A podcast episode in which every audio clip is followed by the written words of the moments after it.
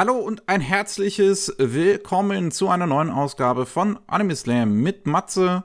Servus. Und mir, Miki. Und heute haben wir zu dieser grandiosen letzten Ausgabe des Ghibli Podcasts, des Ghibli Specials, einen Gast dabei.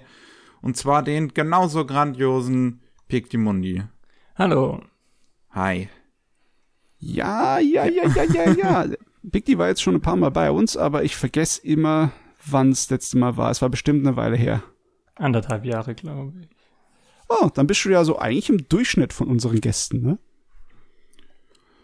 Ihr habt es besser im Blick als ich. ja, ja, ja. Ich nee. habe auch nichts im Blick, von daher.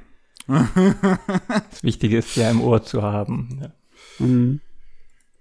Richtig, ich habe euch beide im Ohr. Die ZuhörerInnen da draußen haben uns drei im Ohr, wie wir jetzt ähm, über die letzten paar Ghibli-Filme, die eine Serie reden, über die es heute geht. Beim letzten Part, beim Ghibli-Podcast Part 2, haben wir bis Arietti gesprochen. Bis mhm. 2010, die wundervolle Welt der Arietti hieß der, glaube ich, bei uns in Deutschland. Borga, die Borga, genau. Ja.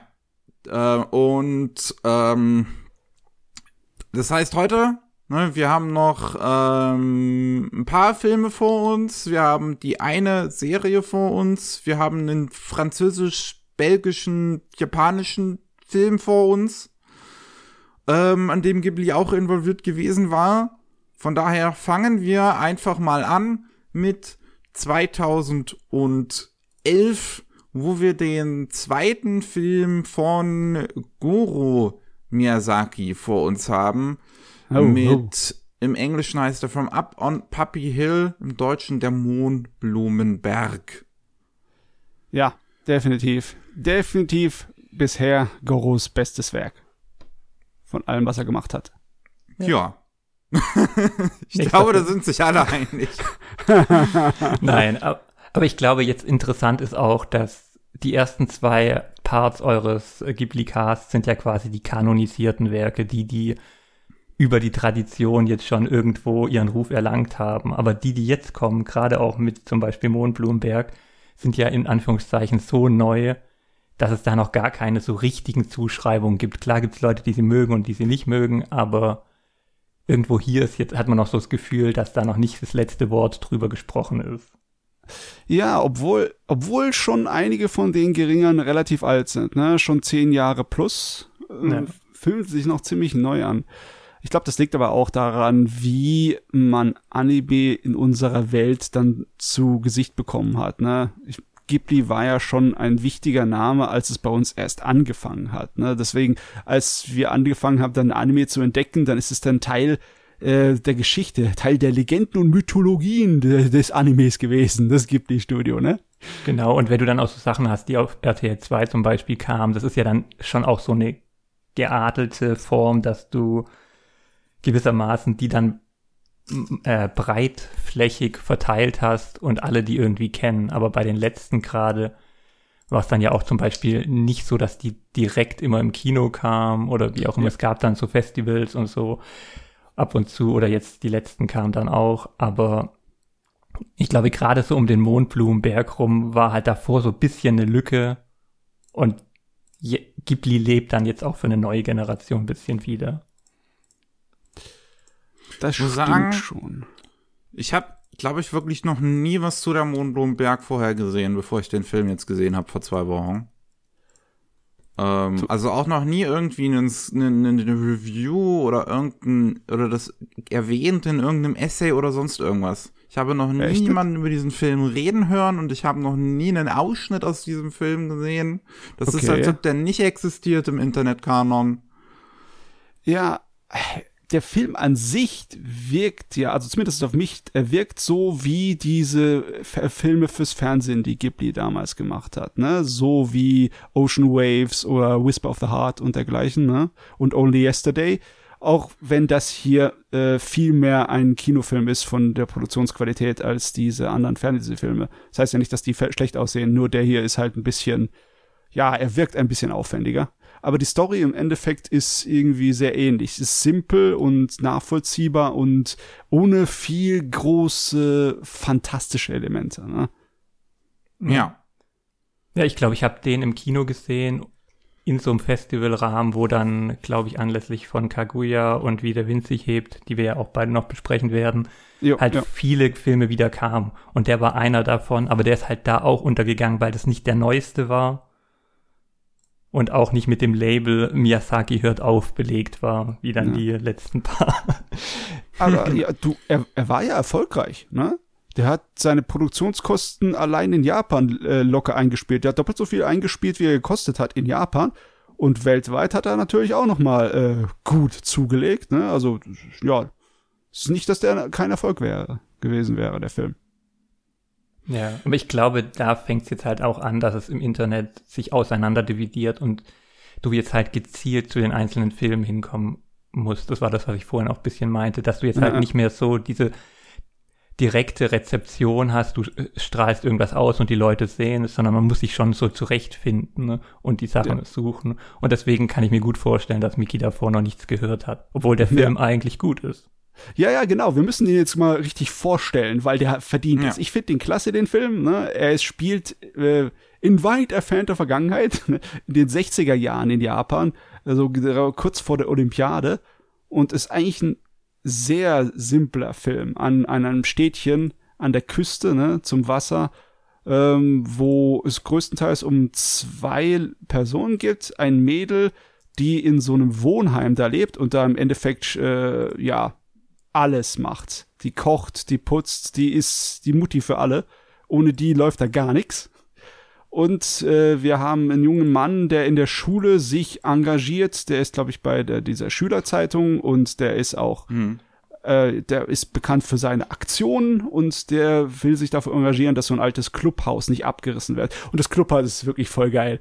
Das Ding ja. ist eine wilde Ansammlung zusammengeschustert von allen möglichen. Ich habe mich sofort dran erinnert an die Romane von William Gibson, wo der in einem seiner Cyberpunk-Romane so eine Brücke hat, die dann vollkommen aufgegeben wurde von äh, der Regierung und vom Land und dann übernommen wurde von den Menschen, die das im Endeffekt zu einem riesen Superslum gebaut haben, wo alles da äh, ganz äh, prekär dran gehämmert und dran geheftet ist und ein großer Windstoß alles umreißen könnte. Und genauso wirkt deren verdammtes Haus, das ist der Wahnsinn.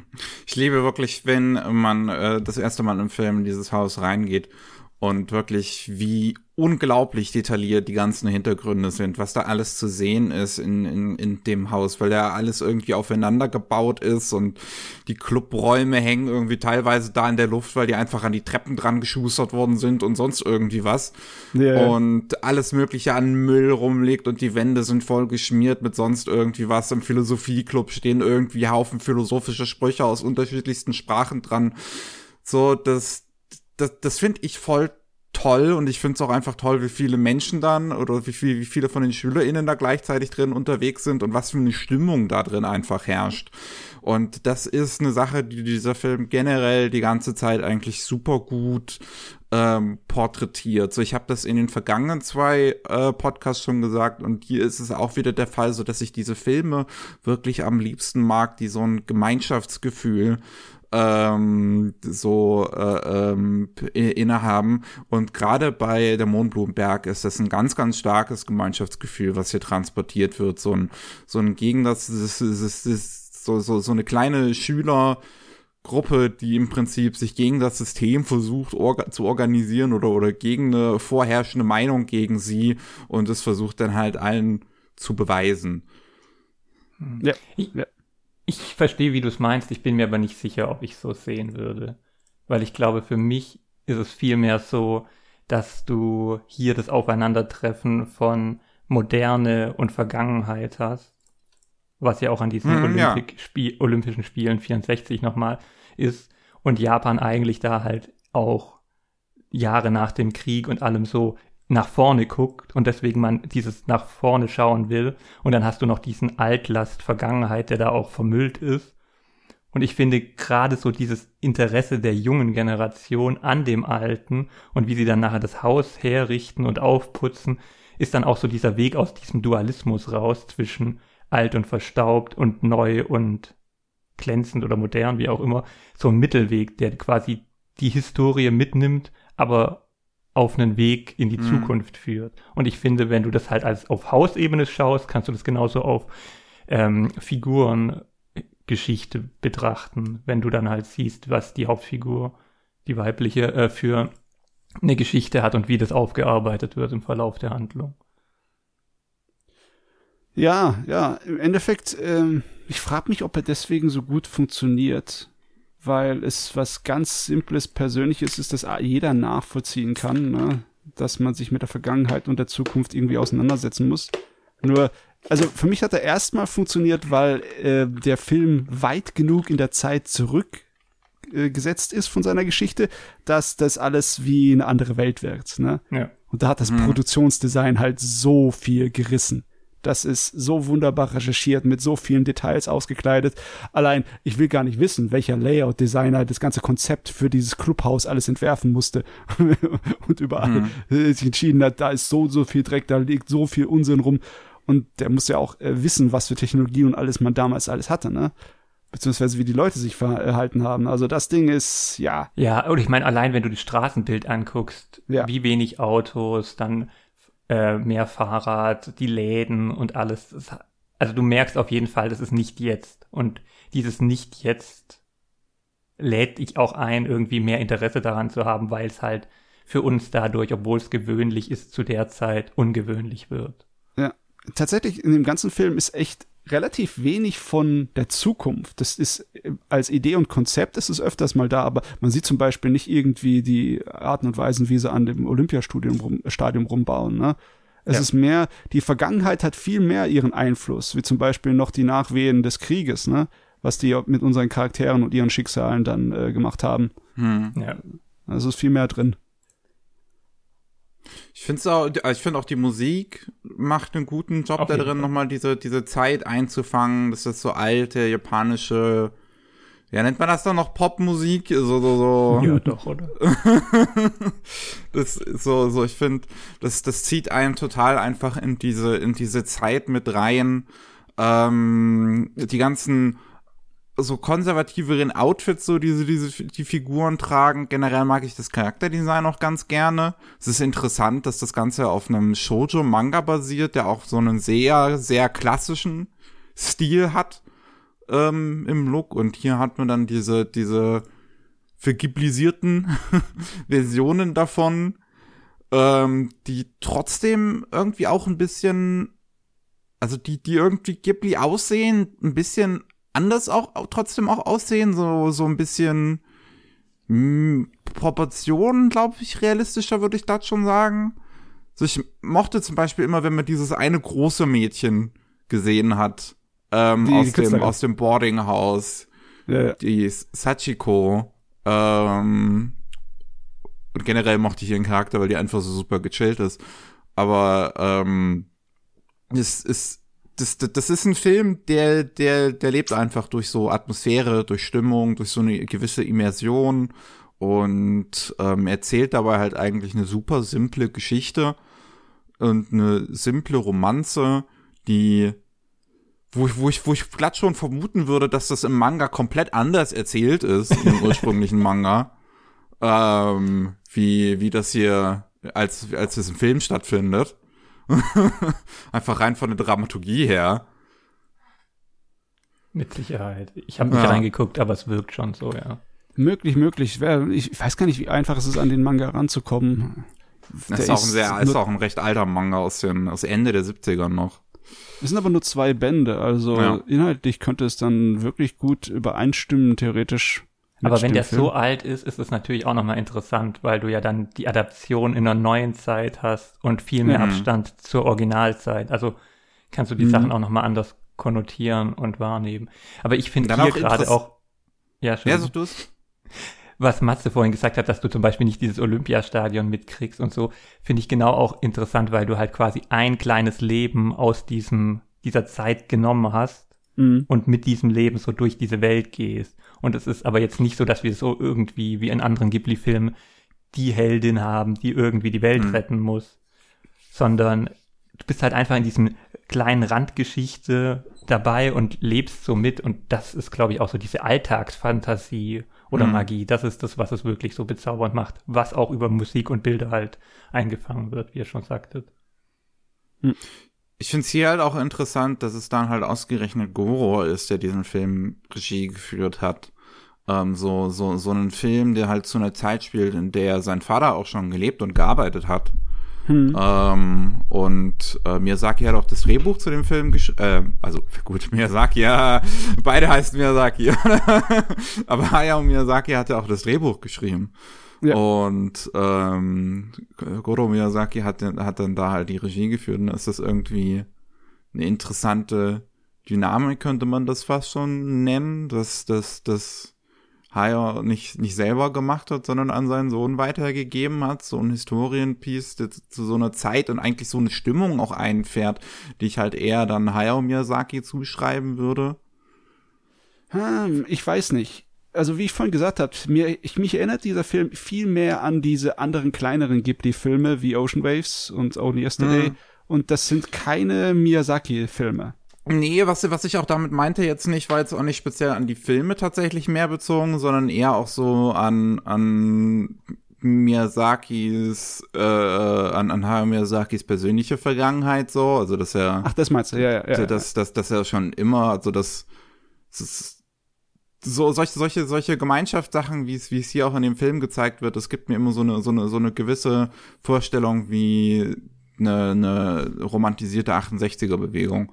Und ja, ja. Ähm, da war ja dann ein Hayao Miyazaki zum Beispiel Teil davon.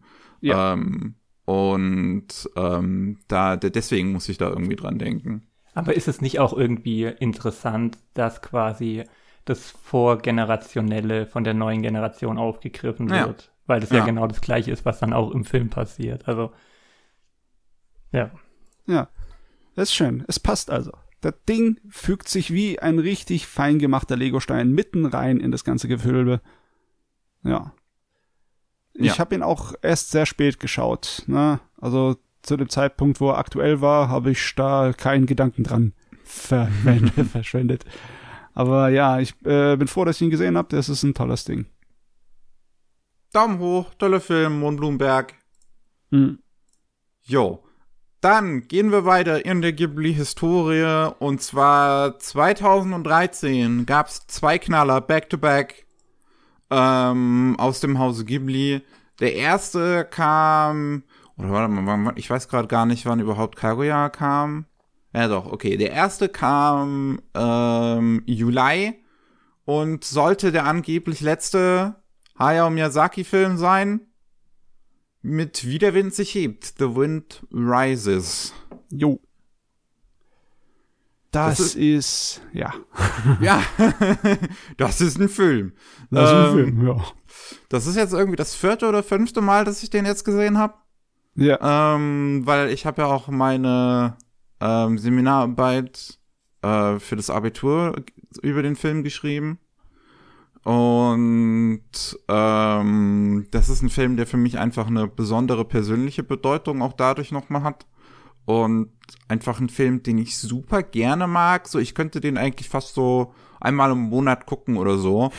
ähm, weil der, der, der ist auch durch, über die Zeit auch einfach nochmal immer mehr habe ich den lieb gewonnen. So, ich weiß doch, als ich das erste Mal hier im Podcast drüber ge gesprochen habe, dass ich sehr zwischen den Stühlen eigentlich die ganze Zeit saß, weil das ja auch ein bisschen seltsam ist, weil es ist ja im Prinzip ein Film, es ist so eine halbe Biografie über ähm, Jiro Horikoshi, einen ähm, Flugzeugingenieur, der den Mitsubishi Zero Flieger entworfen hat, der halt von den Japanern im Zweiten Weltkrieg benutzt worden ist, zum Beispiel für die Pearl Harbor Mission.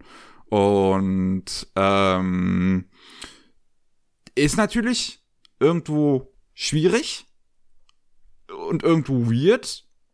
Auf der einen Seite so jemandem auch ein sehr romantisiertes Porträt zu geben.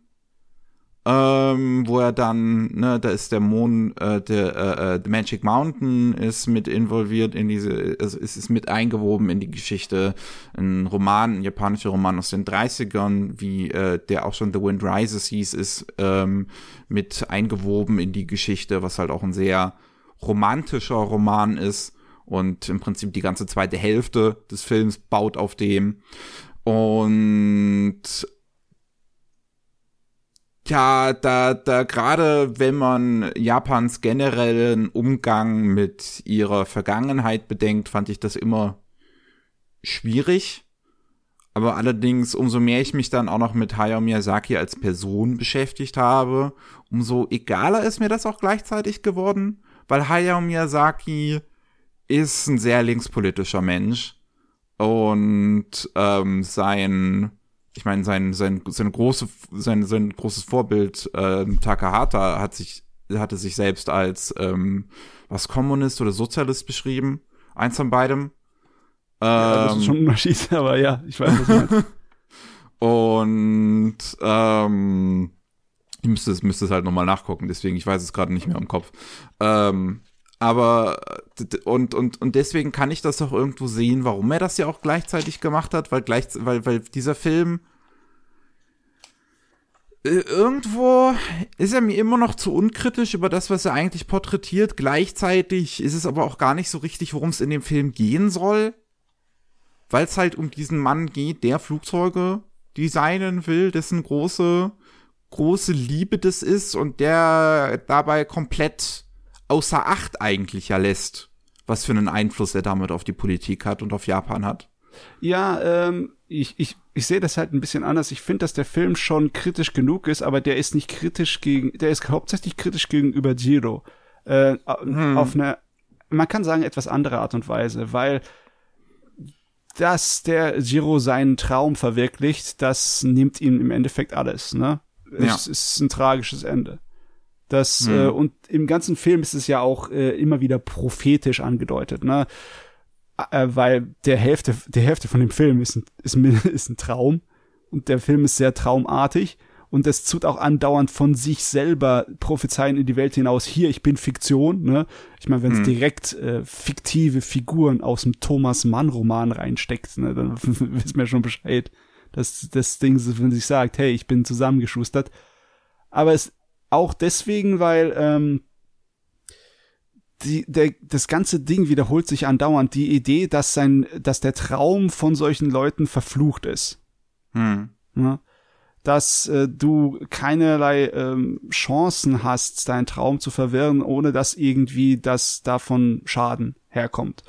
Oder dass es nur geht in einer Welt, die halt auch deinen Traum missbrauchen wird dass das äh, dass die einzige andere Möglichkeit ist, den Traum nicht zu verfüllen und ja, das äh, kann ja ja nicht. Das ist äh, würde gegen die die seine Art und Weise zu leben gehen, ne? Aber genau diese ja. Art und Weise zu leben äh, zerstört ihn immer alles. Das äh, sowohl seine das Heirat, ne, seine Beziehung zu seiner Frau und alles, als auch äh, seinen Gedanken vom Leben, weil in Wirklichkeit denkt er halt nicht so. Der ist halt auch jedes Mal, wenn er mit irgendwas konfrontiert ist von den äh, faschistischen Diktatoren, ne, äh, von diesen Zuständen der Zeit, dann, dann sagt er immer von sich selber, sowas gehört eigentlich nicht hierher in so eine Welt, ne? Wir sind doch mhm. moderne Welt und allem möglichen Scheiß. Aber ja, äh, was man eben äh, sagen kann, ist, dass er halt absichtlich blind ist gegenüber allem. Ja. Ne? Ich finde es aber auch interessant, dass das ähm, dass das Miyazaki selbst auch oft als Träumer beschrieben wird, auch von seinen Kollegen. Und wie hieß diese eine Doku nochmal? Die hattest du damals auch für, für Anime Slam, glaube ich, reviewed. Ja, Kingdom, Kingdom of Dreams and Madness. Ge ja. Genau, Kingdom of, Dream of Madness. Und, und das, das so, so, so, Jiro und Miyazaki sich da so, so auf der Weise ähneln im Prinzip, dass sie für ihre Träume alles opfern. Ja, es, es hat Parallelen auch hm. wie äh, Scheitern dabei ist, ne? Weil wie hast du ja schon gesagt, Miyazaki äh, ist jemand, der kann man schon ein bisschen als Aktivist über sein ganzes Leben bezeichnen, ja. ne? der sich für Umweltschutz und andere Sachen eingesetzt äh, hat. Er hat sich auch eingesetzt für die Rechte der Arbeiter, ne? für Gewerkschaften ja. etc. Und du kannst dir die wie die äh, Geschichte der Anime-Industrie gelaufen ist. Ne? Du kannst sehen, dass Miyazaki seinen Traum verfüllt hat, Filme zu machen und dass er einer der besten in der Welt da drin ist. Ne? Aber es ist nicht so, dass er deswegen die äh, ganze Branche irgendwie ändern hätte können. Ganz anders. Ne? Die Branche ist eine ausbeuterische Höllenlandschaft. Ne? In vieler Hinsicht. Mhm. Und man kann sich schon gut vorstellen, dass auch bei Miyazaki einiges an Bitterkeit da mitschwingt und dass er gewisse Parallelen zwischen sich und dem äh, Horikoshi gesehen hat. Das ist natürlich jetzt alles von mir ähm, Spekulation, aber ja, es wirkt schon so, ne?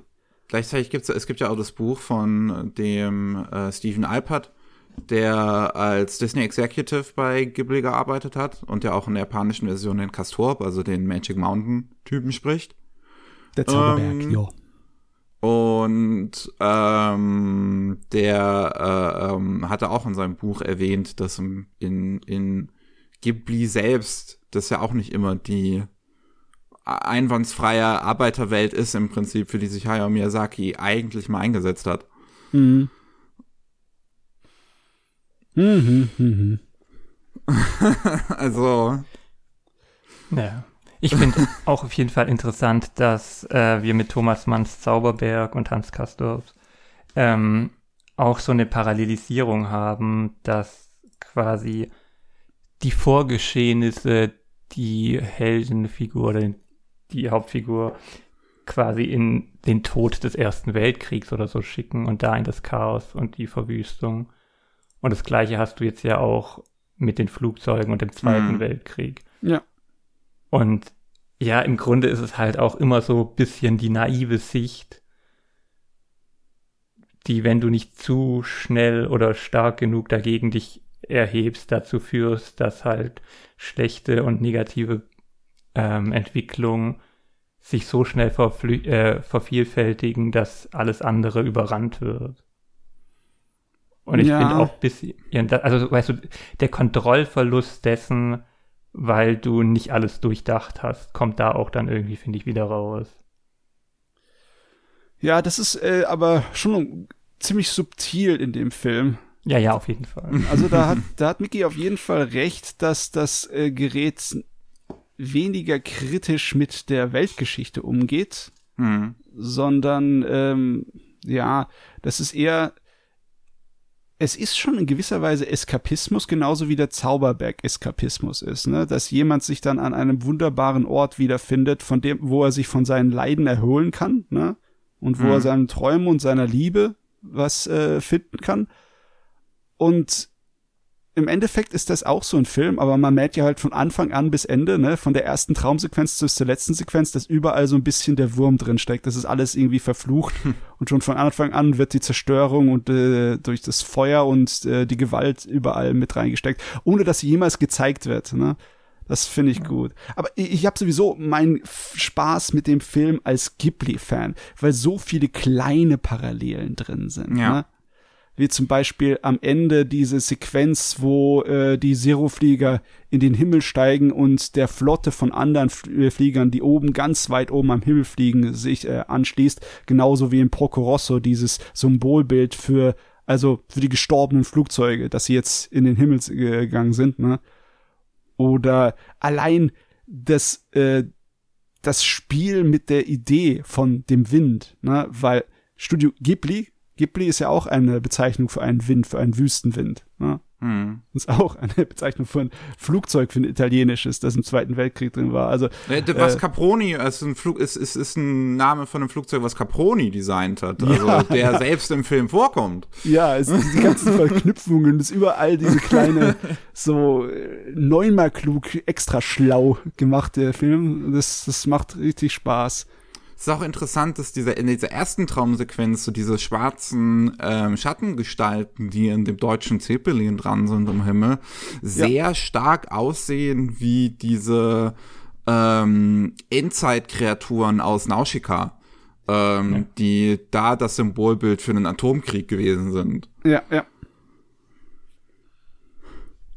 Also, das ist ein sehr vollgestopfter Film auch eigentlich gleichzeitig. Ja. Gerade auch, weil er auch viele so, so kleine Anspielungen auch an Sachen in der Zeitgeschichte hat. So das erste Mal, wo Jiro nach Nagoya fährt mit dem Zug, ist da ein großer Protest auf den Bahngleisen, der danach nie wieder auch nur irgendwie erwähnt wird, den man einmal nur kurz in dieser Szene sieht und wo Leute, die überhaupt keine Ahnung haben von der Zeit, so, so einfach nur verwirrt sind, wahrscheinlich. Und ja. ich, wo ich mich jetzt halt damit auseinandergesetzt habe, weiß, dass da irgendwie ein Arbeitsstreik auch groß irgendwie gewesen ist, Ende der 20er in Nagoya. Aber der Rest von Leuten, wahrscheinlich die meisten auch innerhalb von Japan, werden mit dieser Szene nichts angefangen zu haben wissen. Yeah. Und es ist auch irgendwie halt, ist auch irgendwie interessant, dass das so drin ist. Aber ja, in dem Film ist, ist wirklich sehr, sehr vieles drin. Ich meine, der hat auch einen ganz, ganz tollen Soundtrack halt von Isashi. Ich mag den Theme-Song auch einfach super gerne. Ja, äh, besonders weil er ist merklich anders, finde ich, ist als viele ja. andere Hisashi-Kompositionen für Ghibli-Filme. Ja. ja, ja, der, also der fühlt sich so ein bisschen, ich glaube auch so an so, ich würde sagen, dass er so, so an, an, an italienische Musik so aus dieser Zeit so ein bisschen ähm, inspiriert auch ist. Also was man so ein bisschen damit zumindest, ähm, wie, wie, wie nennt man, was man zumindest dann assoziiert. so assoziiert, genau. Und dieser Film hat auch einer meiner absoluten Lieblingsszenen einfach in Anime generell mit dieser Das gibt's nur einmal Szene. So, wo, wo sie in äh, Castorp und der Rest dann anfangen, auf Deutsch zu singen. Und ähm, ich habe den Film halt sowohl auf Japanisch gesehen, auf Englisch gesehen, auf Deutsch gesehen. Und ich liebe die Szene in der japanischen und englischen Synchro. In der deutschen ist es ein bisschen einfach funktioniert's nicht so gut, weil es okay. zu gut gesungen wird. es wird zu gut gesungen. ja. ja, das ist halt, das ist halt das Lustige so an der japanischen und englischen Synchro. Also gerade in der englischen Synchro finde ich die Szene großartig, weil du Werner Herzog als Castor hast und ähm, der dann halt auf, auf gutem Deutsch dann auch die Szene singt und die anderen in diesem Haus sind ja alles Japaner und ähm, die dann das dann halt auch mit mit mit Akzent dann auch in der englischen Synchro singen und genauso ja dann auch in in der japanischen Synchro, wo wir fucking Hideaki Anno haben, der halt diesen Song aus einem österreichisch-deutschen Film aus den 30ern singen ähm, und ähm, Castorp wird ja, wie ich es eben schon gesagt habe, von Stephen Alpert äh, gesprochen im, im Japanischen. Ich weiß nicht, ob der auch irgendwie Deutsch kann oder irgendwie so. Zumindest hat er keinen wirklich Akzent während des Gesangs. Also das funktioniert auch im Japanischen, dass die eine deutsche Figur tatsächlich deutsch klingt. Ähm, und die hat einfach so eine tolle, so eine tolle Stimmung, die ganze Szene. Ich mag Castorp generell als Figur einfach total in diesem Film, obwohl er nur echt kurz drin vorkommt. Aber er hat eine so tolle Ausstrahlung. Einfach auch, weil er im, sowohl im Englischen wie auch Japanischen einfach fantastisch gesprochen ist. Und einfach dieses Design mit dieser großen Nase und diesen großen Augen. Ja, ja. Und ähm, ja, da, also da, da mag ich total diese, diese, diese wirklich magische Szene, wie die, wie die da singen und tanzen für diese eine Minute. Das, das, ich lieb's. Ja, also diese magische, übernatürliche Präsenz, die haben viele Dinge in diesem Film. Das liegt auch einfach daran, dass die Produktionsqualität selbst für einen Ghibli-Film unglaublich hoch ist. Da mhm. sind Sachen dann, die vollkommen eigentlich nicht so wirklich wichtig sind, sind mit einer Liebe animiert, da fällst du vom Stuhl. Die, die ganzen Sachen wie zum Beispiel mit dem Zügen, ne? Diese Zugfahrten, nicht nur die Züge an sich, sondern einfach die Kameraeinstellungen werden, mhm. wenn man rausguckt aus dem Zug, wie dann die Landschaft dran vorbeifliegt. Das ist so toll gezeichnet. Und natürlich die Flugzeuge, meine Güte. Die Flugzeuge sind so irgendwie ätherische Wesen, die durch die, die, die, die, Luft fliegen. Also ja wirklich wie Lebewesen. Das ist auf jeden Fall ein Wahnsinn ich mag auch total diese Szene, wo man Giro ähm, einen Design auch tatsächlich zeichnen sieht und mit was für eine Detailverliebtheit das gezeichnet ist, wie er halt an seinem Lineal da das alles einstellt und dass er tatsächlich das alles exakt akkurat aussieht, wie er mit dem Bleistift auf dem Papier schreibt und alles sowas. Sowas Anime normalerweise aus, auch aus Zeitgründen einfach nicht zeigen würden, ja. weil das einfach sau viel Arbeit zu animieren ist. Aber das steckt alles in diesem Film einfach drin.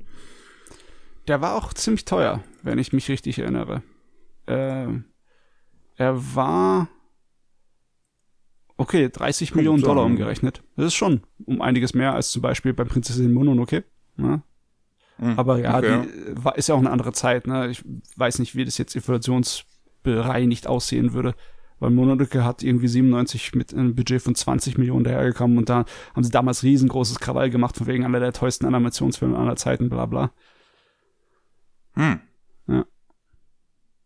Aber ich glaube, der, äh, der andere hat mehr gekostet. Ich glaube, das Budget für Prinzessin Kaguya war höher. Ich glaube, der war auch länger in Produktion gewesen. Ja. Der war relativ lange in Produktion. Mhm. Ähm, ja.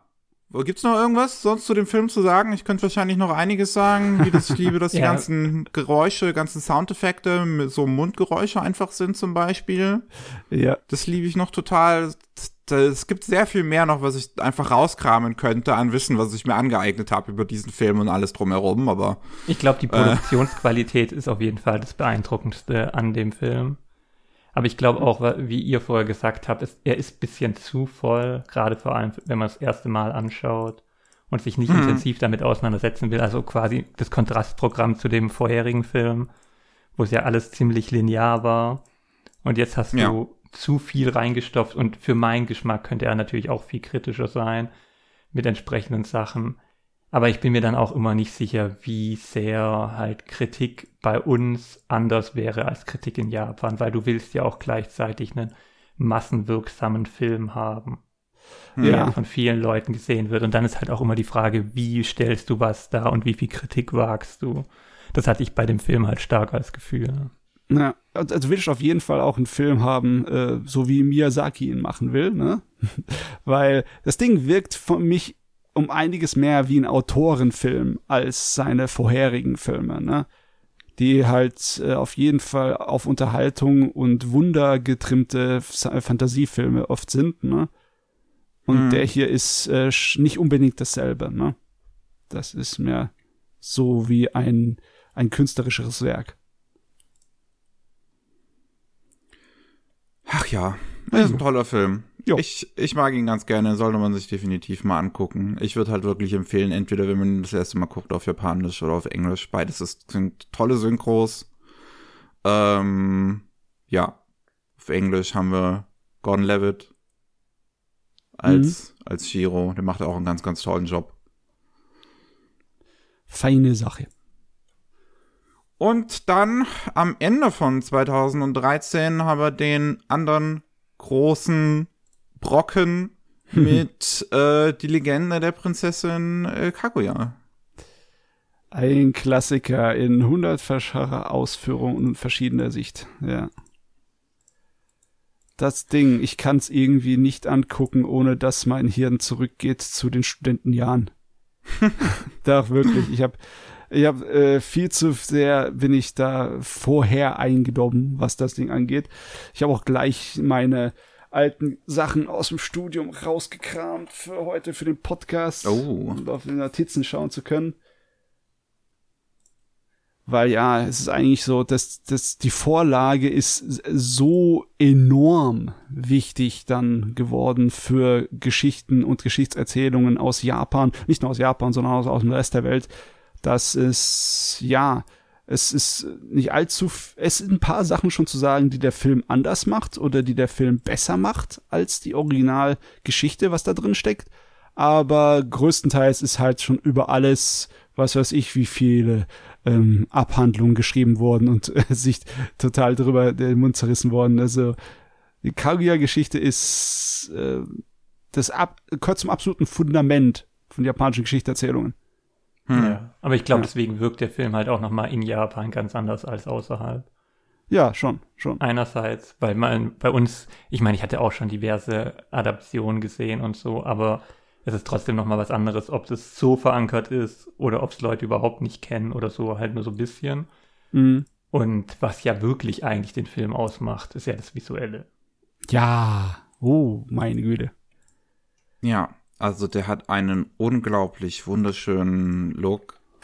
Ähm, so Gott, Matze, du kannst es wieder besser beschreiben als ich, als aller Kunststudent, wie das aussieht.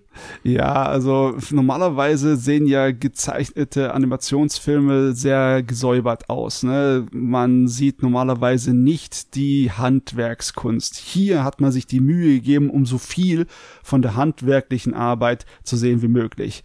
Ganz grobe Bleistift- und Kohlezeichnungslinien. Ja und auch alle Farben, äh, okay, nicht alle, aber sehr viele Farben haben halt eine Menge Struktur und Textur, ne, wie auf Pap wie wirklich Wasserfarben auf Papier, ne? Ja, es wirkt halt alles so wie die Geschichte, dass es eine alte Handwerkskunst ist, die dann mit mhm. Pinsel mhm. und Stift entstanden ist. So wie die Geschichte halt so alt ist. Und das ist, glaube ich, ja. irgendwo sorgt nochmal für so ein gesamtheitlich beeindruckendes Ergebnis.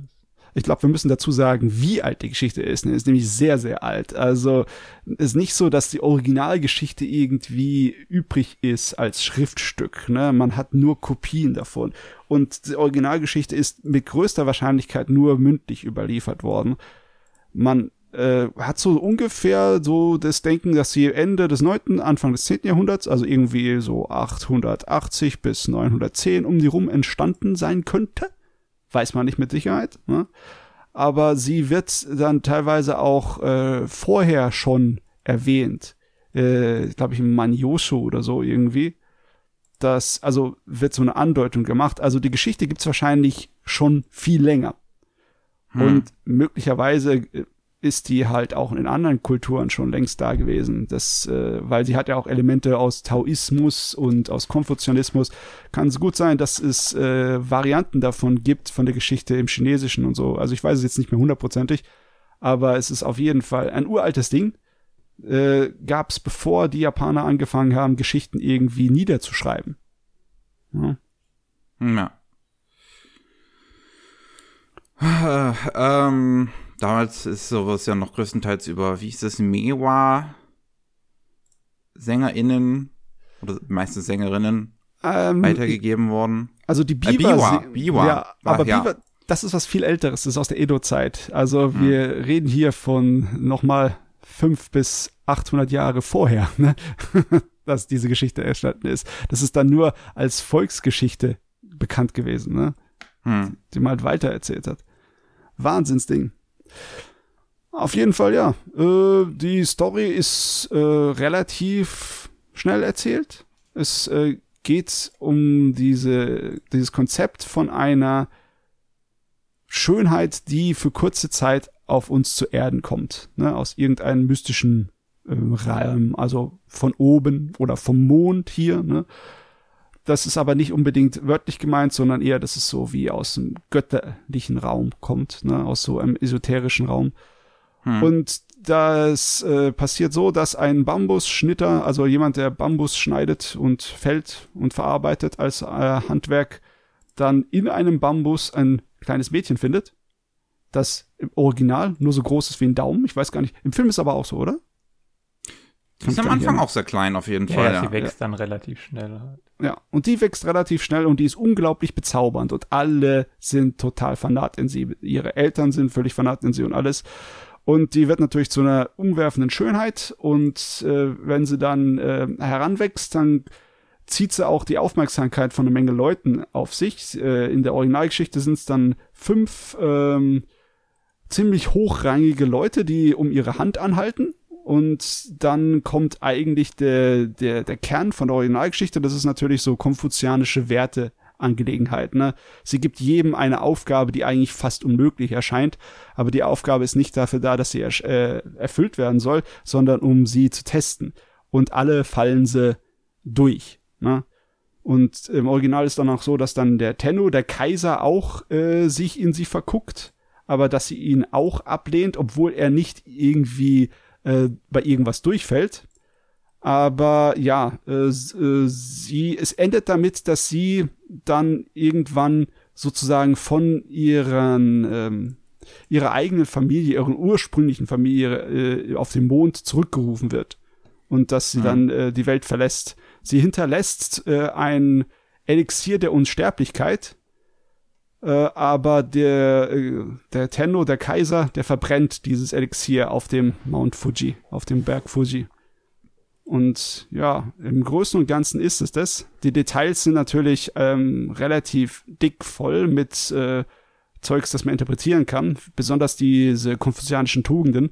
Für jede Aufgabe äh, tut eine Tugend irgendwie überprüfen, wie zum Beispiel Tapferkeit oder Empfindsamkeit und Mitgefühl und Empathie oder ähm, sonstige Sachen, ne? Ehrlichkeit und dergleichen und äh, wie die da durchfallen. Aber das ist eigentlich nicht so, ähm, das ist wahrscheinlich schon das Wichtige, aber für diesen Film, für die Filmfassung ist es weniger das Wichtige. Was diese Filmfassung richtig viel besser macht als das Originalgeschichte, ist, dass die Prinzessin Kaguya die als Hauptfigur wichtiger wird und menschlicher wird. Weil im mhm. Original ist sie so ein kleines bisschen arg distanziert und abgehoben. Sie ist halt mehr so ein erzählerisches Mittel, ne?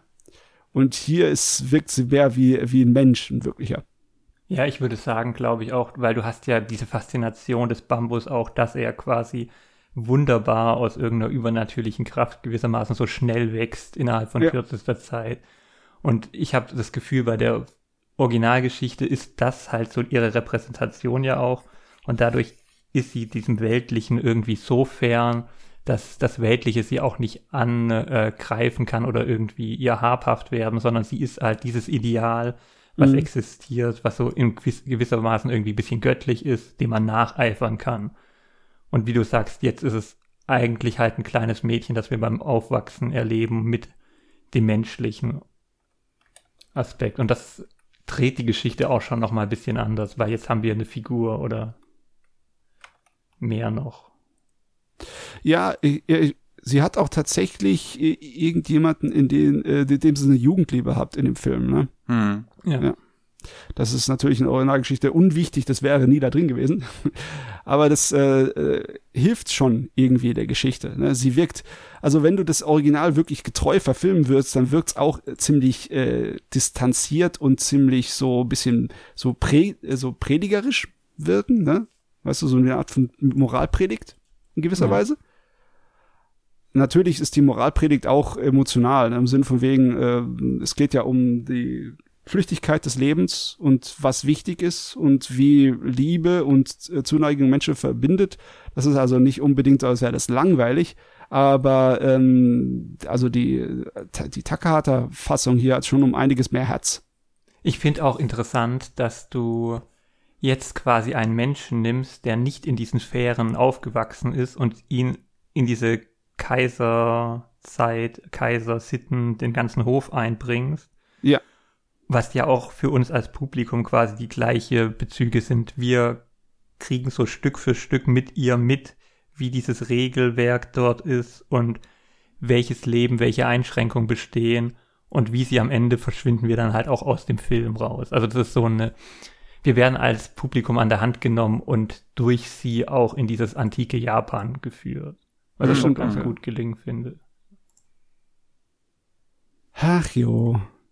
Das Ding ist schon ziemlich klasse. Ich wünschte, ich könnte es mir einfach angucken, oder dass mein Hirn anfängt, da hinten dran zu arbeiten, weißt du? Ich kann es einfach nicht abschalten. Ne?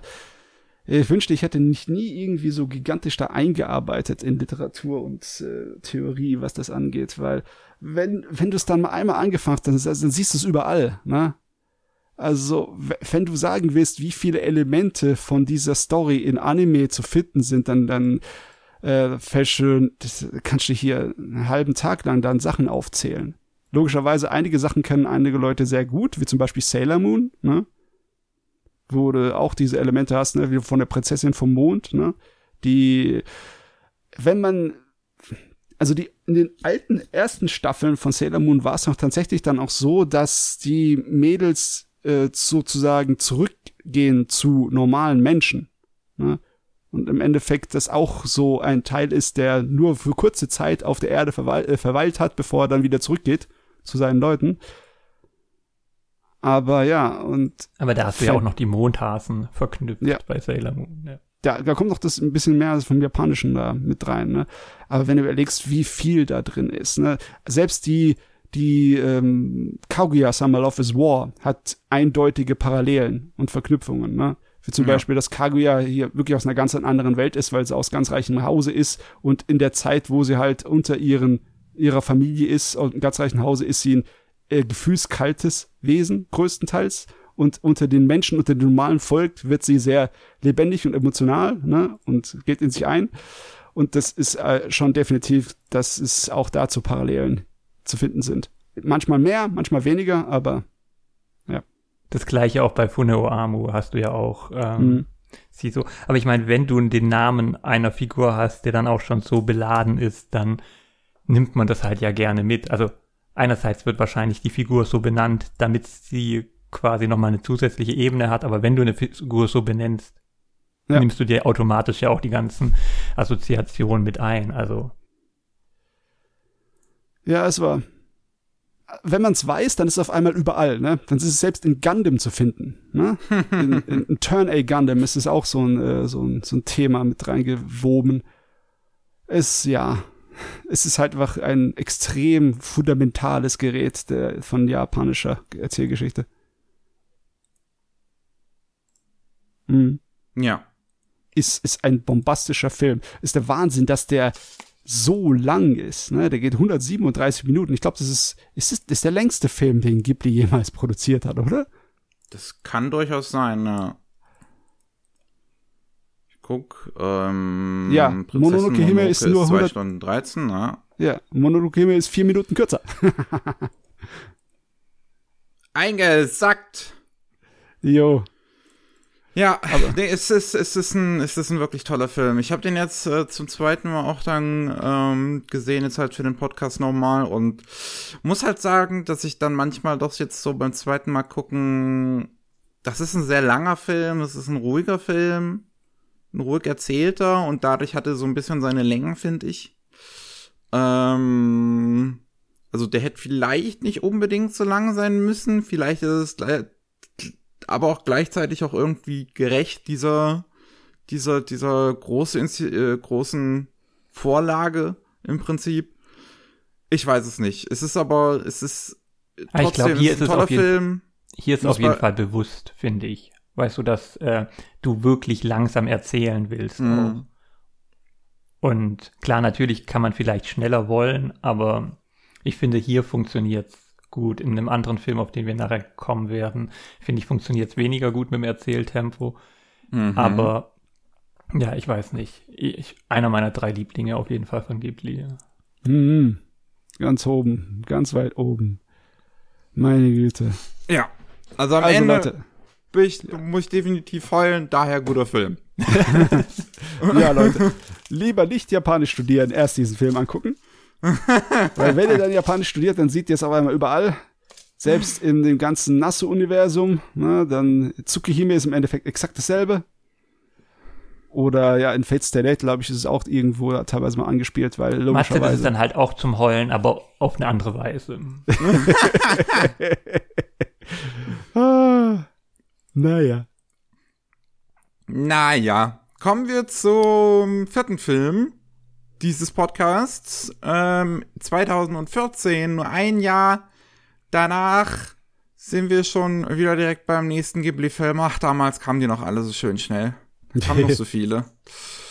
Ähm, und zwar bei Erinnerungen an Marnie, when Marnie was there. Jo. Äh, das ist tatsächlich einer von meinen ähm, toten Winkeln. Den habe ich noch nicht gesehen. Uh, auch noch, okay. Ähm, ich habe ihn heute früh nochmal angeguckt. Das ist so einer, den ich so ein bisschen vor mir her nochmal geschoben hatte, mir nochmal anzugucken, weil ich genau weiß, dass mich das zu einem emotionalen Wrack macht. äh, weil es ist ein, es ist ein, es ist ein auch irgendwie ein interessanter Film. Es basiert ja auf einem ähm, englischen Kinderbuch When Money Was There, was ich auch hier habe. Ich habe es nur immer noch nicht gelesen, obwohl ich es wirklich seit Jahren besitze. Ähm, und setzt das Ganze in einem japanischen Setting um über ein Mädchen, was ähm, bei ihren ähm, Fostereltern lebt. Wie nennt man das nochmal im Deutschen? Bei ihren Zieheltern. Jupp. Und, äh, und ja, so, so, so sehr einsam ist, äh, nicht wirklich mit den anderen in ihrer Klasse oder generell irgendwem in ihrem Alter spricht oder interagiert oder generell mit irgendwem. Ähm, sie hat ihre Probleme auf jeden Fall so verinnerlicht und kann sie nicht kommunizieren. Das ist, glaube ich, der Hauptproblem ja. am Anfang, weswegen mir die Figur da am Anfang auch irgendwie, also es, sie lädt einen nicht ein im, im Gegenzug zu anderen Ghibli-Figuren, sie gleich zu mögen, sondern sie ist irgendwie trotzköpfig, isoliert und wir kriegen nachher mit, warum. Aber deswegen kann sie halt keine Verbindung aufbauen. Ich glaube, das ist am Anfang das Wichtige. Ja.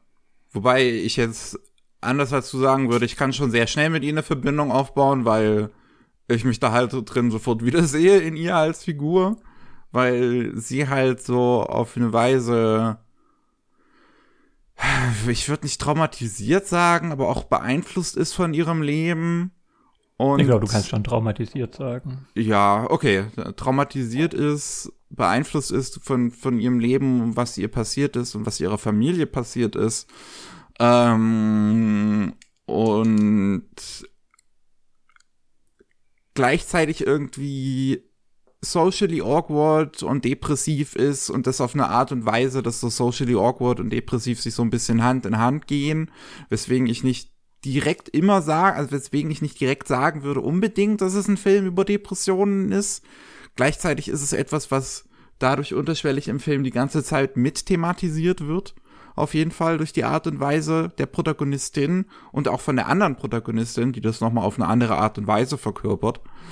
Ja. Ähm, und das, das ist ein Film, der so ein bisschen, ich finde, hat das Problem, dass er nicht unbedingt alles aus dieser Geschichte wirklich erzählt, sondern vieles vom Ende ist dann halt Exposition und ähm, die, die mit der kombiniert, also kombiniert mit der Exposition und dem, was man dann halt vorher die ganze Zeit erlebt hat, im Prinzip kommt dann so das Emotionale in, in der Geschichte. Und das ist dann vorher, finde ich, hat es dann auch dadurch durchaus so ein bisschen seine Längen. Ähm, Gerade weil auch die Art und Weise einfach, wie Mani im Film vorgestellt wird und wie das Ganze so langsam ins Rollen kommt, ein bisschen langsam ist, wo ich, wo, was mich nochmal jetzt beim Rewatch durchaus überrascht hatte. Also ich hatte, also ich war durchaus überrascht davon, als ich auf die Zeit geguckt habe und dann gesehen habe, wie lange es im Prinzip dauert, bis der Film sozusagen richtig losgeht. Ähm, ja. Ich glaube, du kannst sagen, dass halt in dem Mittelteil des Films, in dem quasi versucht wird, dass Anna, unsere Protagonistin, mit Marnie interagiert, was irgendwie so dieser Selbstfindungsprozess auch sein soll, der dann mhm. nachher zur Konklusion führt. Dieser Teil war der, den ich vorhin gerade angesprochen habe, der mir einfach viel zu lang ist. Ich finde, man könnte da eine halbe Stunde rauskürzen oder so und der Film würde viel besser funktionieren, weil es hier so sehr melodramatisch zwischen diesen zwei Figuren hin und her geht mhm. und aber auch keine wirkliche Bewegung drin ist. Also ja. es ist nicht so, dass die sich irgendwie weiterentwickeln, sondern sie wiederholen und wiederholen immer das Gleiche und das, das führt uns halt nicht wirklich weiter und da hinten am Ende, wie du sagst, kommt noch so viel, was dann wirklich auch das Bedeutsame ist, dass man das vielleicht auch hätte anders und knapper und verkürzter machen können. Genau. Ja, es ist halt immer schwer. Ich zum Beispiel, äh, wenn es richtig gemacht ist oder wenn es so gemacht ist, wie es mir gefällt, dann finde ich das super, weil man muss ein kleines bisschen leiden, damit dann die Auflösung um einiges, ja, spaßiger ist und erfüllender ist und freudiger macht. Ne? Ja, genau deswegen ist es bei, bei den ganzen Romanzen dauert es eine Weile, bis sie sich kriegen, weil du musst ein bisschen leiden. Oder bei einem meiner Lieblingsbeispiele, zum Beispiel bei ähm, 12 Kingdoms, da sind die ersten zehn Episoden auch so eine Aktion, wo der Zuschauer leiden muss, genauso wie die Hauptcharakterin, weil sie immer wieder weiter auf die, auf die falsche Bahn abgerät, ne? Bis sie dann irgendwann äh, die Kurve schafft. Und äh, Leiden ohne, also Erleuchtung und äh, Erfüllung ohne irgendwelches Leiden davor ist auf jeden Fall nicht besonders, ähm, hat nicht besonders viel Kraft. Ist, ne? ist nicht kathartisch. Ich verstehe, ja, ja. was du meinst, aber ich glaube, das Problem ist die Frage, für welches Zielpublikum ist dieser Film geschrieben. weil hm. wenn wir als Zuschauer sehen, dass es Gebäude, in dem Marnie lebt, einerseits sehen wir, es ist verfallen und dann sehen wir es wieder neu und du siehst auch, dass es irgendwie aus den 20er Jahren ist, das ganze Setting um Marnie rum und das Ganze um Anna rum ist halt nicht so alt. Und dadurch haben wir auf jeden Fall als Publikum zu dem Zeitpunkt schon so eine visuelle Markierung. Okay, die zwei, das ist irgendwo, stimmt da was nicht. Ja. Und dass Anna sich dann halt oft so verhält, als ob Marnie ein realer Mensch wäre, mit dem sie dann nicht so richtig, also ich glaube, wenn du ein kind, Kinderpublikum hättest, kann da vielleicht nicht so schlussfolgernd mitkommen wie jemand, der erwachsen ist und gleich durchschaut, dass da nicht alles so ist, wie es scheint. Ja. Aber wenn du ein Erwach äh, Kinderpublikum hättest, funktioniert die Auflösung hinten, glaube ich, nicht, weil das dann mhm. zu schnell ist. Also deswegen, der Film adressiert so zwei Zielgruppen und beide nicht richtig. Das ist, glaube ich, eher das Problem. Und nicht, dass die Figur leiden muss oder wir als Publikum leiden müssen. Das hätte man auch anders darstellen können. Oder Miki, was denkst du? Nee, ich finde auch, äh, der Film hat, äh, das, das, das größte Problem ist wirklich so ein bisschen das, das, das Pacing an dem Film, weil ich eigentlich vieles dran mag. Ich Der mag, wie Anna charakterisiert wird und wie viele Details da reinfließen, so wie sie Augenkontakt vermeidet und ähm, wie sie Kontakt zu anderen Menschen vermeidet und sowas und dann versucht irgendwie an, an Leuten drumherum zu gehen oder sie sieht, ah, da wo ich gerade hin wollte, da steht gerade schon, schon jemand, dann gehe ich irgendwie 20 Meter woanders hin ähm, weil ich will, weil, weil meine Präsenz könnte ja irgendwie Un Unwohlbehagen in jemand anderem auslösen und alles sowas und vieles, wo ich mir denke, ja, same. Ähm, und das, das, das, so, wie, wie gesagt, ich mag die ganze Charakterisierung, ich mag's, wie mit Mani auch kontrastiert wird, also, so, so wie, wie Anna im Prinzip ist, die diese, die, diese depressive ja, ja. Weise im Prinzip nach außen auch zulässt und sich nicht drüber kontrollieren kann und Mani als jemand, die alles Schlimme, was in ihr, was ihr passiert, einfach aufsaugt und versucht nach außen hin gut und toll zu wirken. Ja, ich meine, das finale Lied heißt ja auch Fine on the Outside. Ähm, was ein ganz, ganz, ganz, ganz tolles Lied übrigens ist. Ja, die Musik ist auch gut, das ist gar keine Frage. Ist halt, gibt's einen Ghibli-Film mit schlechter Musik? Eigentlich nicht, nein. Ich glaube nicht, nee, so. Ja, das ist halt wirklich nur, dass alles, wie, wie alles im Film zusammenkommt, einfach zu lange dauert. Und mhm. gerade, dass halt die ganze Exposition am Ende, also dass es wirklich nur so ein Exposition-Dump ist, anstatt dass man das wirklich erzählt bekommt. Also, ja. das ist so das Gegenteil von, von Show oder und Tell. Ja. ja, und ich glaube, das Problem ist auch, dass du quasi durch Marnie-Anna-Beziehung zu viel Fokus auf das Innere hast, was auch okay wäre wenn da halt was passiert und nicht, dass diese zirkulären Stro äh, Versuche sind. Und ich weiß natürlich, dass wenn du irgendwie in einer schlechten Spirale bist, dass sich auch alles wiederholt. Aber fürs Publikum äh, bietet es da, glaube ich, nicht so viel. Und ich hätte, glaube ich, lieber mehr halt zu den anderen Figuren gesehen oder zur Entwicklung, mm. wie du sagst. Das hätte den Film echt deutlich besser gemacht. Und es ist schade, ja. weil es hätte noch mehr sein können. Genau. Und das, das ist so mein gleicher ja. Gedanke. Das ist ein Film, den ich mag, der noch so viel besser sein könnte. Wir hatten da Regie geführt. Yonebayashi. Hiromasa Yonebayashi, der okay. nach dem Film dann sein eigenes Studio gegründet hat, wo er ja dann Mary and the Witch's Flower äh, gemacht hat. Der, die Ponok. Ponok. Ja. Ah, der hat aber auch ein bisschen ähnliche Probleme, glaube ich. Mary and the Witch's Flower fand ich damals total langweilig, als ich den gesehen habe. Also der versucht der, der, sehr tryhard Ghibli zu sein und es ist, bringt einfach nicht das gleiche Gefühl rüber, fand ich. Ja, ich glaube, das Problem ist auch da, dass du die Priorisierung, was erzählst du, in welcher Detailtiefe und was nicht. Und ich glaube, das hm. hat mich bei Mary damals auch nicht so abgeholt. Ja.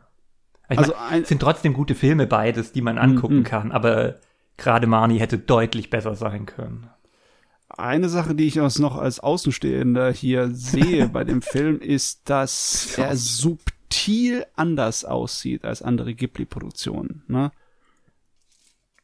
Hat äh, sowohl das Charakterdesign als auch das restliche Produktionsdesign wirkt alles ein kleines bisschen anders. Klar, logischerweise die Filme, die Ghibli-Filme sind auch untereinander immer ein bisschen unterschiedlich. Aber ja, ich habe irgendwie das Gefühl schon, dass man hier so äh, so Sachen sieht, die man dann auch später sagen könnte, ja, wie kannst du einen Ponok-Film von einem Ghibli-Film unterscheiden? das kannst du hier schon eine Liste machen daran, ne? Äh, ich weiß gar, ich weiß ehrlich gesagt nicht, wie sehr ich damit mitgehen würde, weil auch hier ist Character Designer Masashi Ando, der äh, bis 2014 halt auch noch bei Ghibli gearbeitet hat und halt Character Designer gewesen ist für unter anderem ähm, hier äh, äh, Spirited Away und Prinzessin Mononoke. Mhm. Ich glaube, Anna sieht als Figur sehr untypisch aus, bisschen. Aber wenn du zum Beispiel die ähm, Tante und Onkel anschaust, finde ich, haben die starken Ghibli. Ja. Also es kommt Ja. auf die Figuren an. Manche sehen sehr Ghibli-mäßig aus. Und du hast auch visuell diese 20er Jahre, wenn das die 20er Jahre sind und die Jetztzeit sind auch über Kleidung und Stil deutlich differenziert. Ja. Trotzdem, irgendwie wirkt es auf mich anders. Besonders Nasen und Augen und auch die Art und Weise, wie die Linien aussehen, wirkt auf mich irgendwie etwas anders. Vielleicht ist es aber auch nur ähm, ein oberflächlicher Ersteindruck. Na, die Farben und alles hat sich auch in den Ghibli-Filmen verändert über die alte Zeit bis zur neuen digitalen. Ne? Wobei ich Deswegen. dir zustimmen muss, die ersten Minuten, ähm, die du natürlich jetzt nicht gesehen hast, ähm, die dann so in äh, der Schule stehlen, äh, spielen und in so einem äh, Länd, äh, nicht Länd, oh, ich bin voll durch, im städtischen Setting und nicht im ländlichen, finde ich, wirken auch nochmal anders. Und wenn es dann reingeht aufs Land, habe ich auch mehr das Gefühl gehabt, dass es mehr Richtung gibt, die Filme geht. Okay, okay. Hm, ja, doch, so, so, so das, das, das könnte ich schon unterschreiben, dass das so, dass auch dieses Land so ein bisschen mehr so das typische Ghibli-Feeling im Prinzip einfängt. Ja, ich meine, die Autofahrt so viele mit dem von Onkel- Ghibli-Filmen in der Stadt spielen. Ja. Autofahrt mit dem Onkel und der Tante haben mich so an Chihiro auch erinnert. Ja. Ja. Hajo. Okay, wir haben vier von, äh, wir haben vier durch, vier bleiben noch übrig. Mhm. Ähm, ich würde sagen, wir machen an der Stelle, wir sind schon bei einer Stunde, eine kurze Pause, Jo. die wir uns alle kurz erholen können und ihr hört uns in einer Sekunde wieder. Bis gleich. Wir sind wieder da beim 228. Anime Slam Podcast, der finalen Ghibli-Ausgabe. Und äh, haben gerade schon über vier Filme gesprochen. Und ähm, ja, der, der letzte war in 2014. Wir bleiben in 2014, wo im japanischen Fernsehen im Oktober äh, die erste Ghibli TV-Serie in Zusammenarbeit mit Polygon Pictures rausgekommen ist, unter der Regie von Goro Miyazaki, Ronja, die Räubertochter. Weißt du, das Erstaunliche ist, Goro hatte davor mit Erdsee das als schlechteste Werk geltende Filmproduktionsding gehabt. Ja. Dann haben wir ihn gerade gelobt und jetzt liefert er das Allerschlechteste ab. Ähm, ja, ich habe Ronja Räubertochter bei meiner Anime-Liste auch mit 1 von 10 tatsächlich bewertet und eine 1 von 10 vergebe ich nicht häufig. Aber das war so scheiße langweilig. das ist, das Und es sieht auch nicht gut Das aus. ist einer der langweiligsten Anime, die ich jemals gesehen habe. Holy shit. Ich, ich verstehe es auch nicht. Ich, diese, die alten deutschen Fernsehfilme zu Ronja die Räubertochter habe ich immer noch im Kopf. Das äh, nichts nicht gut, aber ich weiß, dass ich irgendwie das auch als Kind schon ganz lustig fand. Ne? Aber Ja. das hier ist einfach, ja. Da stellt sich nur die Frage, wieso denn bloß?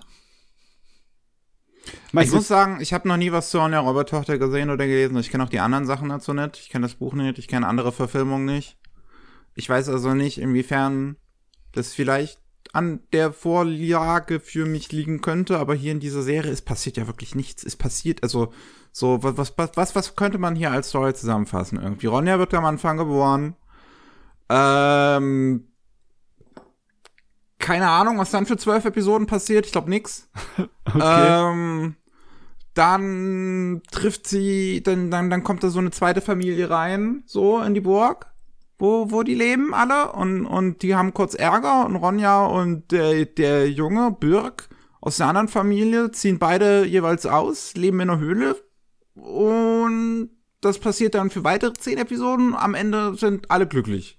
Oh, weil sie sich dann geeinigt haben. Ja, als Kind fand ich das natürlich spannend, weil ich habe auch so Bücher gern ge äh, gelesen, die diese Geschichte hatten, dass die Kinder auf sich selber klarkommen müssen. Ne? Das war eine lustige Fantasie, ne? So im Sinne von wegen, äh, Eltern, euch brauche ich nicht. Auf euch brauche ich nicht hören. Ich krieg das schon alleine hin. Und, aber das war, glaube ich, der einzige äh, Reiz an der Story, den ich damals, glaube ich, hatte. Also ich muss sagen, ich habe die Serie nicht beendet. Ich habe, glaube ich, drei, vier, fünf Folgen gesehen, irgendwie sowas damals, als es rauskam und seither auch nicht wieder.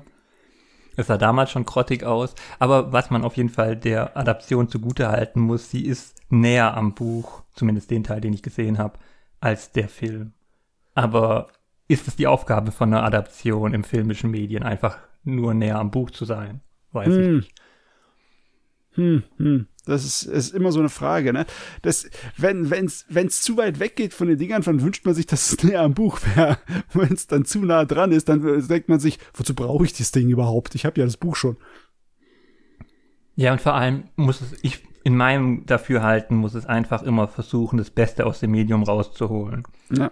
Und das hier ist halt quasi das Negativbeispiel ähm, auf jeden Fall, die Kritikermeinung zu dem Gerät war ja damals gar nicht so schlecht. Ähm, mehr positive Stimmen als negative.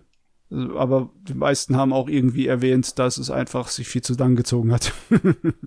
es ist unglaublich. Also, wie gesagt, da passiert nix. Die ganze erste Hälfte ist im Prinzip einfach nur ein episodisches nicht mal Abenteuer, sondern einfach nur ein episodischer Dummfug von irgendwas, was da in der Familie in dem Räuberschloss passiert. Und in einer Episode gehen sie baden oder sich waschen, viel eher sollte man das vielleicht nennen. Und das ist die Episode. Hm.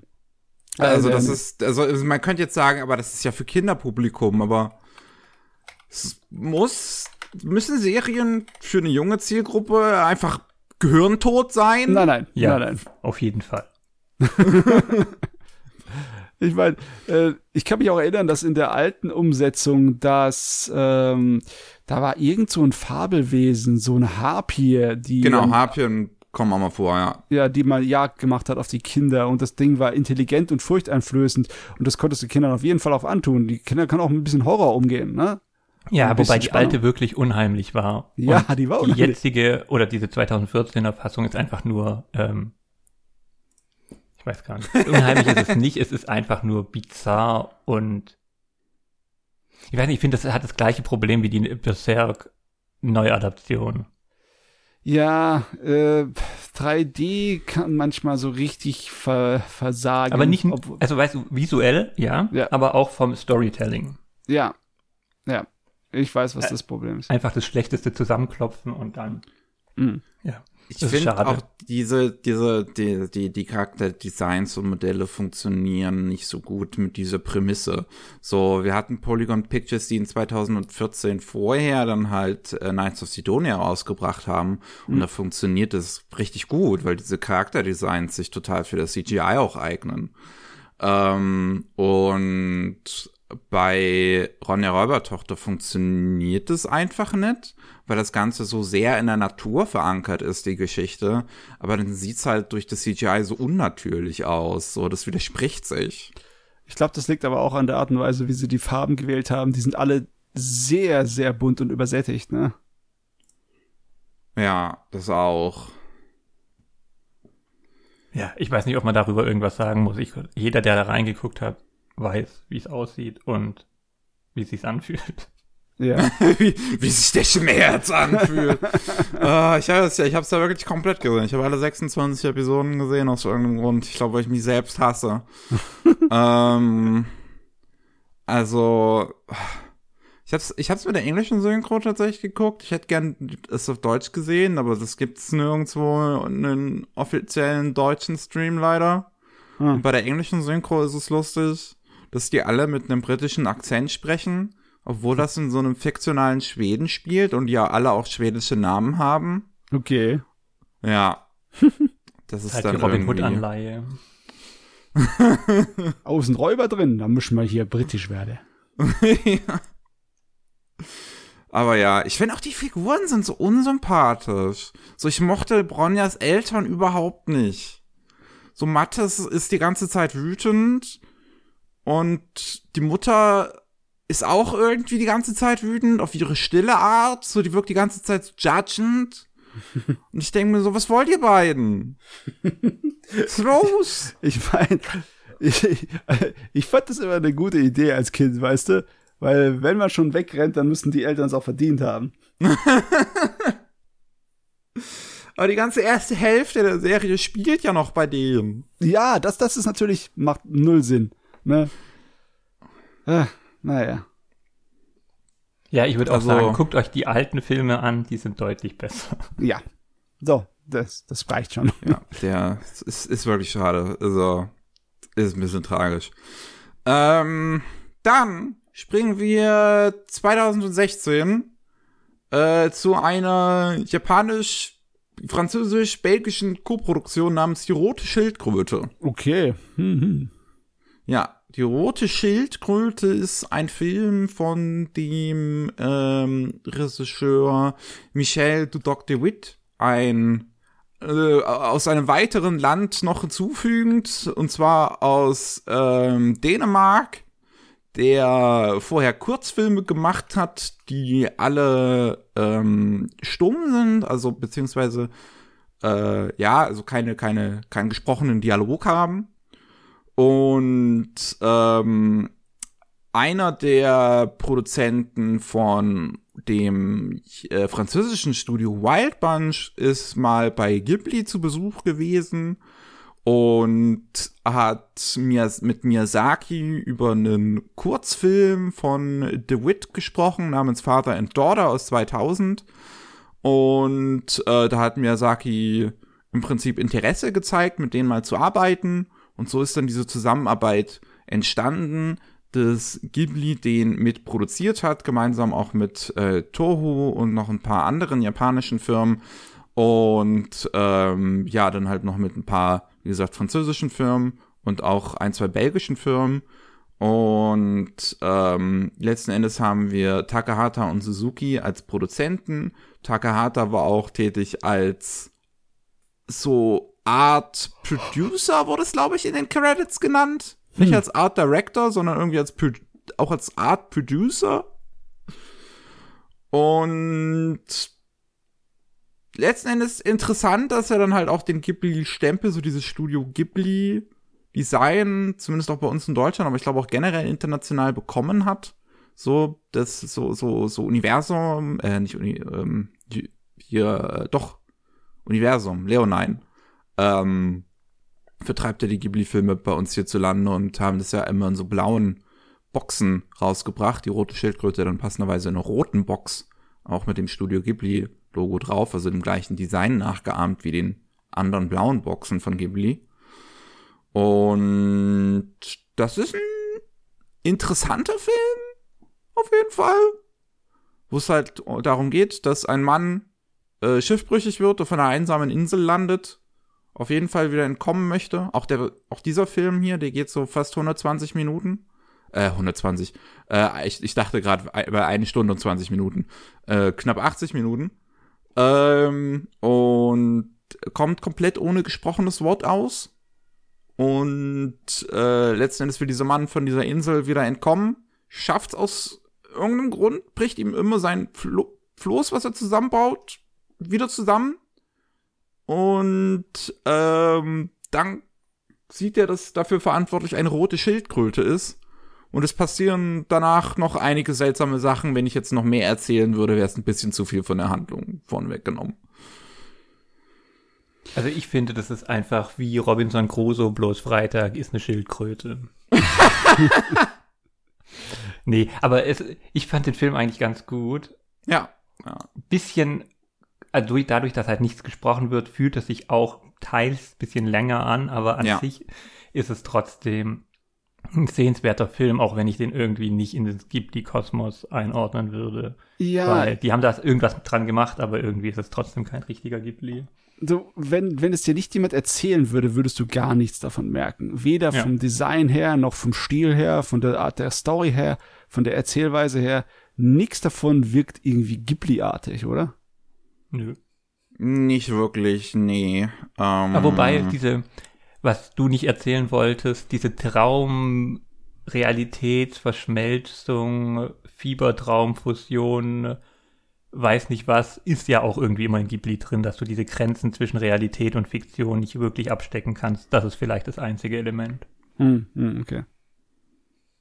Ja. Also, ich mochte den Film durchaus. Ich würde, äh, ich, ich fand das auch gleiche, das gleiche wie Picky, dass er sich manchmal ein bisschen lang anfühlt, dadurch, dass nichts gesprochen wird. Ähm, ich mag aber den Artstil tatsächlich recht gerne.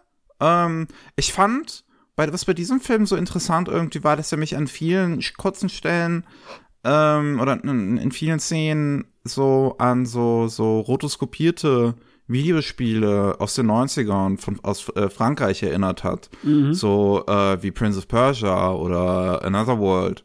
Mhm. Ähm, weil der Film viele so sehr zweidimensionale Szenen hat, also wo die Figur einfach nur von rechts nach links oder von links nach rechts geht. Ähm, die komplett, oder ich weiß nicht, ob komplett, aber die sehr rotoskopiert halt aussehen und das auf die wirklich gleiche Weise, wie es in dem Prince of Persia aussieht. Ja, ich meine, äh, du könntest auch da tatsächlich ein Videospiel zu diesem Film machen, wo du ein bisschen Videospiel drin hättest. Allein die Überlebensmechaniken würden schon reichen, um die Leute anzulocken heutzutage. Die wären alle ganz happy drüber. ja, das ist wahrscheinlich, ja. Ähm, der hat eine schöne Musik, finde ich der ganz, also einen, einen, coolen Soundtrack, der ist generell, ist der visuell, ist, ist schön ausgearbeitet. Das Einzige, was halt so wirklich da raussticht, ist einfach, wie die Schildkröte aussieht, weil die das Einzige ist in dem Film, was ein CGI-Modell ist. Ja, manchmal bin ich um, mir ähm. echt nicht sicher, ob der Mann nicht auch äh, oft ein CGI-Modell ist und einfach nur ein bisschen drüber gezeichnet. Da sieht man es aber nicht so stark auf jeden Fall. Nee, ja, wenn, wenn das so ist, dann sieht man es da nicht wirklich. Bei der Schildkröte sieht man es halt einfach. Ähm, aber ja, also das ist auch so ein, das ist so ein, das ist so ein Erlebnisfilm, der schwer ja. so wirklich so richtig zu besprechen ist. Und wenn, müsste man das auch mehr mit über, über, über das Visuelle im Prinzip sprechen und damit sprechen. Also wenn, würde das auch eher in einem Video funktionieren, über diesen Film mehr zu reden, weil mhm. das halt nun mal einer ist, der sich größtenteils über seine visuelle äh, Komponente erzählt. Ja, ich würde sagen, das ist ein Erlebnis, aber man darf keinen Ghibli-Film irgendwie in irgendeiner Weise vermuten. Ja. Und dann kann man es sich mal angucken, aber ja. Es ist auf jeden Fall interessant, aber Ghibli ist da der falsche Aufhänger. Eher sollte man so experimentellere Animationsfilme mögen. Ja. Naja, ähm, dann kommen wir zu Goros nächstem Streich. Jo. Erwick and the Witch, Aya und die Hexe. Äh, ein Fernsehfilm ist äh, Ende 2020 rausgekommen. Ende Dezember 2020, noch zum, zum Neujahrsprogramm von NHK. Und basiert auch auf einem britischen ähm, Kinderbuch von der gleichen Autorin wie auch was vorher bei Ghibli schon den Film bekommen hat, 2004, über den wir auch schon gesprochen haben, Howl's Moving Castle. Und Laputa ist doch auch von ihr, oder? Also. Nee, ich meine nicht. Ich dachte, das fliegende Schloss ist auch. Oder verwechsel ich das gerade? Was nicht nur Howl's Moving Castle, was doch, nur das Doch, ich glaube beides. Lass mich mal kurz nachgucken bei ihrer Bibliografie. Ja, also auf jeden Fall hat sie beide Bücher geschrieben, aber ich bin mir nicht sicher, vielleicht gibt es auch zwei fliegende Schlösser. Das kann natürlich sein. House Moving Castle ist auf jeden Fall von ihr, ja. Okay, okay. Ähm, und ich, ich gucke hier gerade mal, also ich sehe hier nur Howl's Moving Castle und Aya und die Hexe. Ist auf jeden Fall interessant, dadurch, dass Netflix diesen Deal hat mit Ghibli, dass da auch die ganzen Ghibli-Filme dann auf Netflix landen. Allerdings habe ich den, wo ich den jetzt mal rewatcht habe, auf Netflix keine deutsche Version gefunden. Hm, und okay. Matze und ich haben den ja damals auf Deutsch geguckt, weil ja, ähm, ja. Universum uns den angeboten hat. Ich glaube, zu dem Zeitpunkt war es auch noch Universum. Ähm, und ähm, auf, auf Netflix gibt's da nur die englische Synchro, also auch nicht mal die japanische. Hm. Und das ist so weird, weil die Namen komplett anders sind in beiden Versionen. Ich habe auf jeden Fall die deutsche angeguckt letzte Woche, also da, die ist irgendwie schon da. Ich weiß nicht, warum du sie nicht gefunden ist. Warte, jetzt gucke ich noch mal. Ah ja. Aya and the Witch wird mir hier angezeigt. Da klicke ich jetzt drauf. So, jetzt klicke ich da drauf und ich sehe hier Audio, sehe ich nur Englisch. Hm. Schräg. Okay, äh, schräge Umstände, etwas schräger Film, den ich tatsächlich nicht so ähm, negativ eingestellt bin wie der Rest der Welt, weil wenn man sich die Kritikermeinungen dazu ansieht, dann haben sie ja den regelrecht zerrissen. Ja. Ja. Ich ähm, finde, hm. ich finde, der ja. ist zu overhated einfach für das, was er halt ist. Ja. Es ist ein Fernsehfilm mit einer sehr simplen Prämisse, der einfach, der auch wieder für eine junge Zielgruppe gemacht worden ist und ein bisschen einfach verspielt ist. Das ist jetzt, das ist kein ernster Ghibli-Film unbedingt. Das ist auch ein bisschen mit einer niedrigeren Priority wahrscheinlich gemacht worden als die anderen Filme. Das war auch nochmal so ein Experiment für Ghibli, ob die ihr eigenes CGI-Team zusammenstellen können, weil das war ja ein internes CGI-Team, was Ghibli vorher gar nicht gehabt hat. Mhm. Ähm, und ich mag so den Puppenlook davon so ein bisschen, so, so, dass es so einen sehr eigenen Artstyle hat. Ich meine, andere, viele meinten auch, dass es für sie deswegen der Film überhaupt erst gar nicht funktioniert, aber ich mag den Stil irgendwie. Und ich finde die Figuren eigentlich auch ganz nett. Also gerade die Aya ist eigentlich eine recht witzige Protagonistin und das, was sie macht. Ja, also was ich auf jeden Fall als Problem sehe, ist dann, dass storytechnisch sie nicht viel geändert haben an der Vorlage. Das Problem ist, dass ja die Autorin äh, kurz nachdem das Buch veröffentlicht wurde, verstorben ist. Hm. Und es ist schon merklich, dass das ein Universum sein könnte, wo sie noch äh, eins, zwei weitere Bücher drin hätte schreiben können. So wirkt diese ganze Story. Ja, Und das stimmt so haben die das auch einfach so gelassen. Deswegen wirkt es ein kleines bisschen seltsam von der Erzählstruktur. Also nicht unbedingt vom Pacing, aber das Ende ist nicht wirklich ein Ende oder ein zufriedenstellend großes Ende. Es wirkt nur so wie, es wirkt wie ein Pilotfilm, das Ding. Das stimmt, ja. Und dann haben sie, da haben sie dann nichts dran geändert. Da hätten natürlich die Leute, die das in den Film umsetzen können, hätten daran das ein bisschen umschreiben können, ein bisschen zufriedenstellender machen können, dass es ein bisschen runder ist. Haben sie nicht gemacht. Und ja, äh, also das würde ich mir auf jeden Fall ankreiden.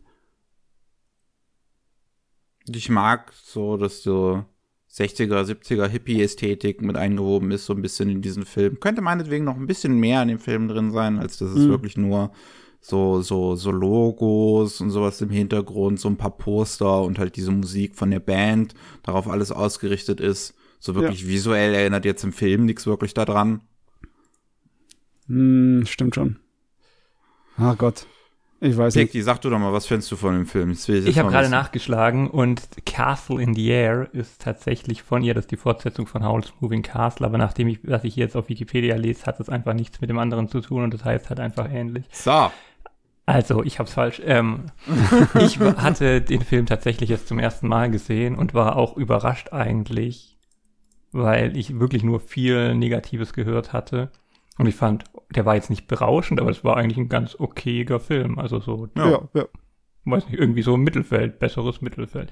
Klar, natürlich, wenn du dann am, im Endeffekt dann nachher den Abspann siehst, wo dann diese schönen Zeichnungen drin sind, denkt man schon auch, hätte man es nicht gleich als gezeichneten Film machen können, aber an sich erzählt er seine Geschichte gut, hat jetzt nicht so den Mordstwist oder irgendwas, was einen irgendwie überraschen würde, Vielleicht ist die Überraschung, dass es keine wirkliche Wendung gibt, sondern dass eigentlich alles so weiterläuft, wie man es von vornherein hat. Aber auch, wie es dann fortgesetzt wird mit dem Abschluss über diese Zeichnung im Abspann. Eigentlich, ich habe nichts zu beklagen, ist halt ein Kinderfilm. Ja, ja. Er lässt einen einfach hungrig zurück, ne? Es ist wie, wenn du dir die ganze Latte leer gegessen hast und danach überhaupt nicht gemerkt hast, dass du was gegessen hast. So wirkt der Film ein bisschen auf mich, ne? Trotz Aber, dieser ganzen Essen, die man vorgesetzt kriegt im Film. Ach Gott. Auf jeden Fall finde ich ihn nicht schlecht. Es ist fast schon schade, dass er so Netflix-Gerät wurde. Aber er hätte wahrscheinlich von vornherein nicht wirklich viel getaugt für ein Kino, außer sie hätten wirklich sich da reingesetzt und das Ding umgeschrieben und ein bisschen was anderes draus gemacht. Mhm. Ja, weiß nicht, warum sie das nicht wollten. Keine Ahnung.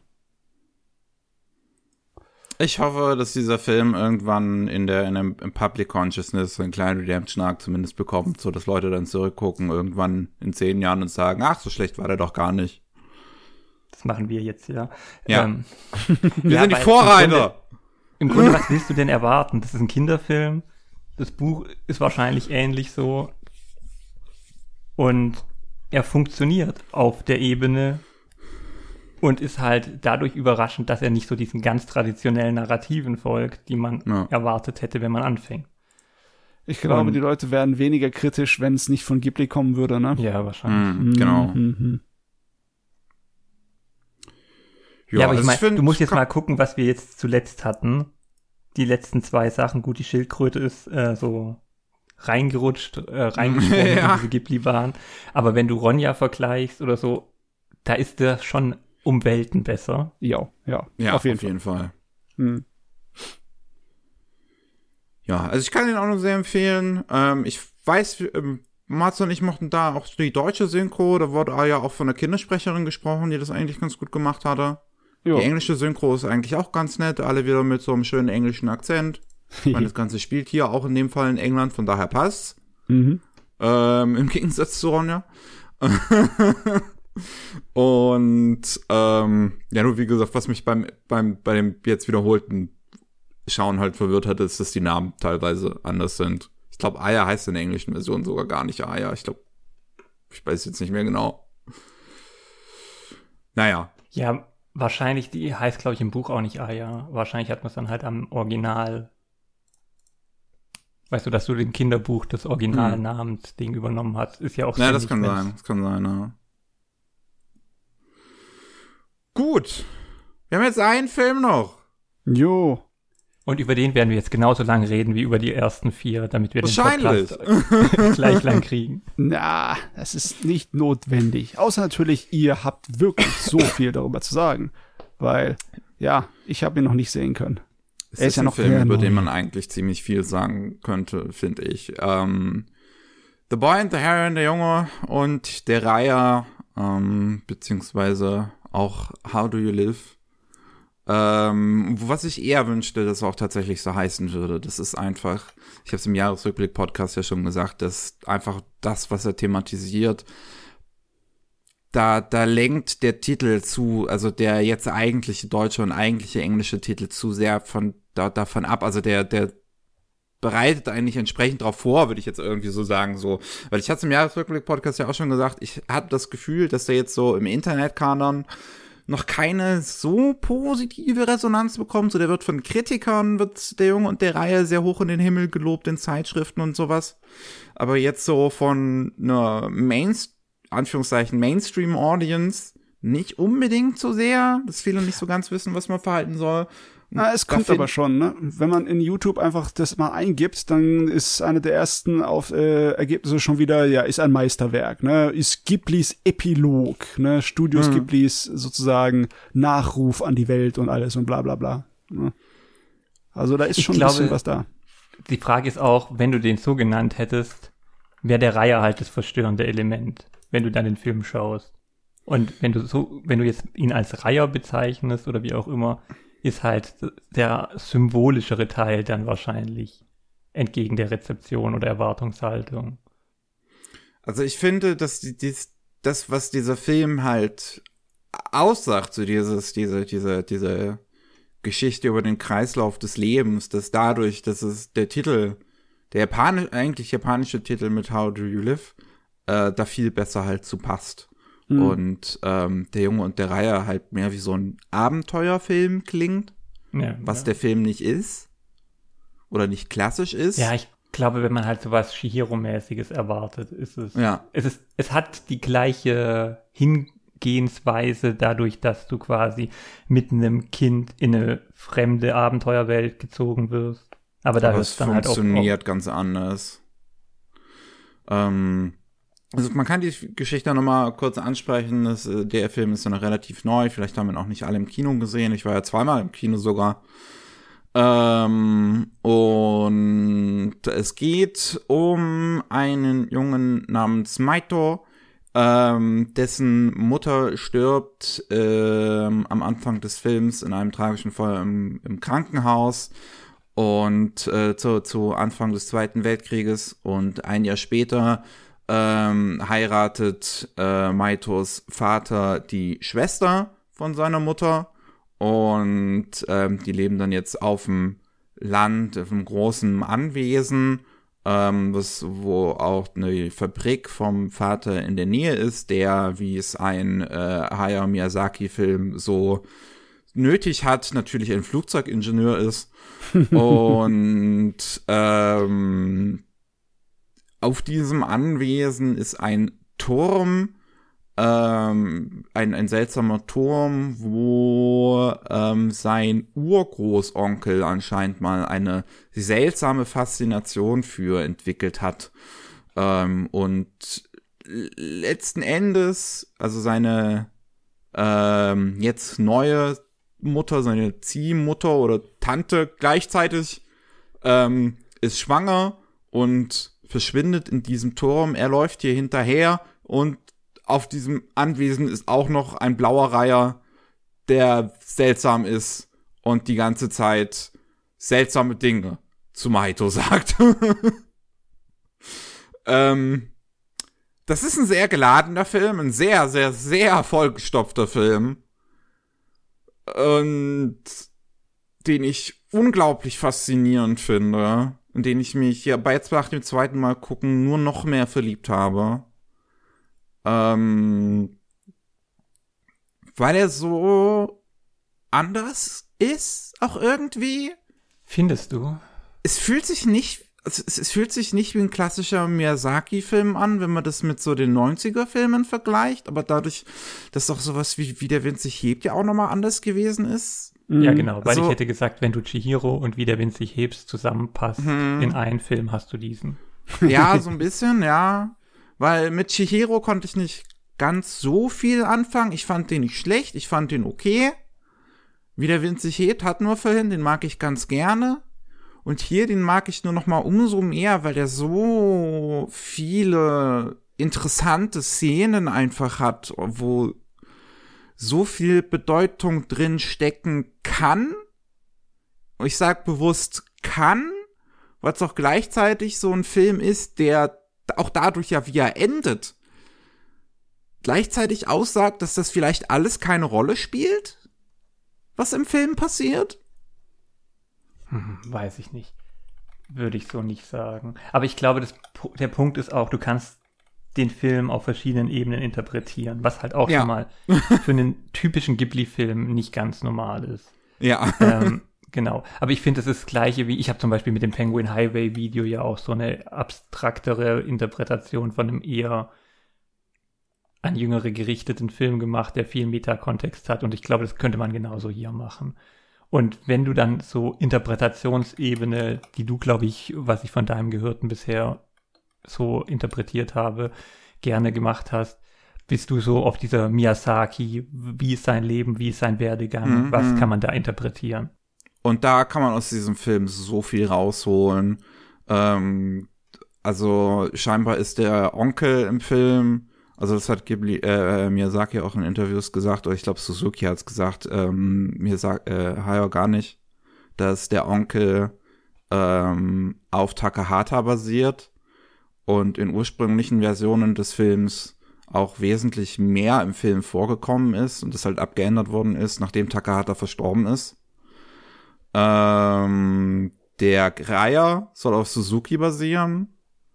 Und Maito soll Miyazaki darstellen. Und ich finde diesen Vergleich super interessant. Ähm, Gerade das der große Onkel, der so im Prinzip diese, diese, diese, sein, sein Werk an Mahito weitergeben will, ähm, dann Takahata verkörpern soll was ja für Miyazaki war Takahata im Prinzip so sein, sein großes Vorbild und ähm, fast an, an einigen Phasen seines Lebens fast wie so ein wie, wie, wie, eine, wie eine weitere Vaterfigur. Ähm, und dass, dass der Reiher Suzuki verkörpern soll, finde ich auch super witzig. Weil man mit Mahito und dem Raya so einen, so eine Konfliktfreundschaft hat.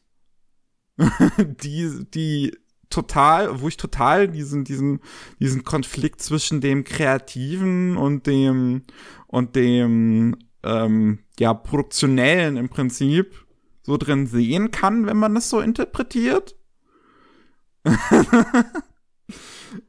ähm, und äh, bei Mahito diese, diese, ähm, dass das Miyazaki darstellen soll, ähm, tatsächlich ist Miyazakis Mutter, wenn ich mich recht entsinne, ja, ja. im Zweiten Weltkrieg oder am Ende des Zweiten Weltkrieges gestorben. Er war ja da noch sehr, sehr jung, irgendwie zwei oder drei Jahre alt und ist dann umgezogen mit seinem Vater aufs Land, nach, auf, nach Tokio raus. Ähm, da, da, da, da kann man schon sehr, sehr, sehr, sehr viel in diesem Film lesen, wenn man will. Genau, ja. aber das sind auch Sachen, die sind in anderen Ghibli-Filmen auch drin und hier ist es halt gebündelter. Ja. Ich, ich frage mich, als äh, dieser eine Film Everywhere, Everything, äh, Everything, Everywhere, All at Once rauskam, da haben die Filmkritiker davon geredet, dass Postmodernismus vorbei ist. Jetzt sind wir im Post-Postmodernismus, also im, schon im, seit Jahrzehnten. Also im, im Metamodernismus.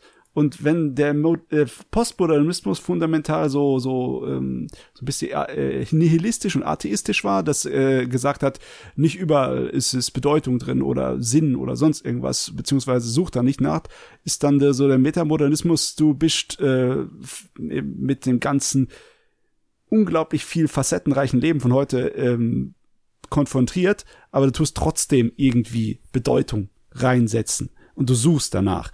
Und das, äh, ich frage mich, ob das hier so ein bisschen da reinpassen würde, diese Art und Weise, diese Diskussion, oder ob einfach Miyazaki die Sachen so macht, wie er Bock hat und wurscht egal, was die Rest der Filmwelt Ich würde zweiteres sagen.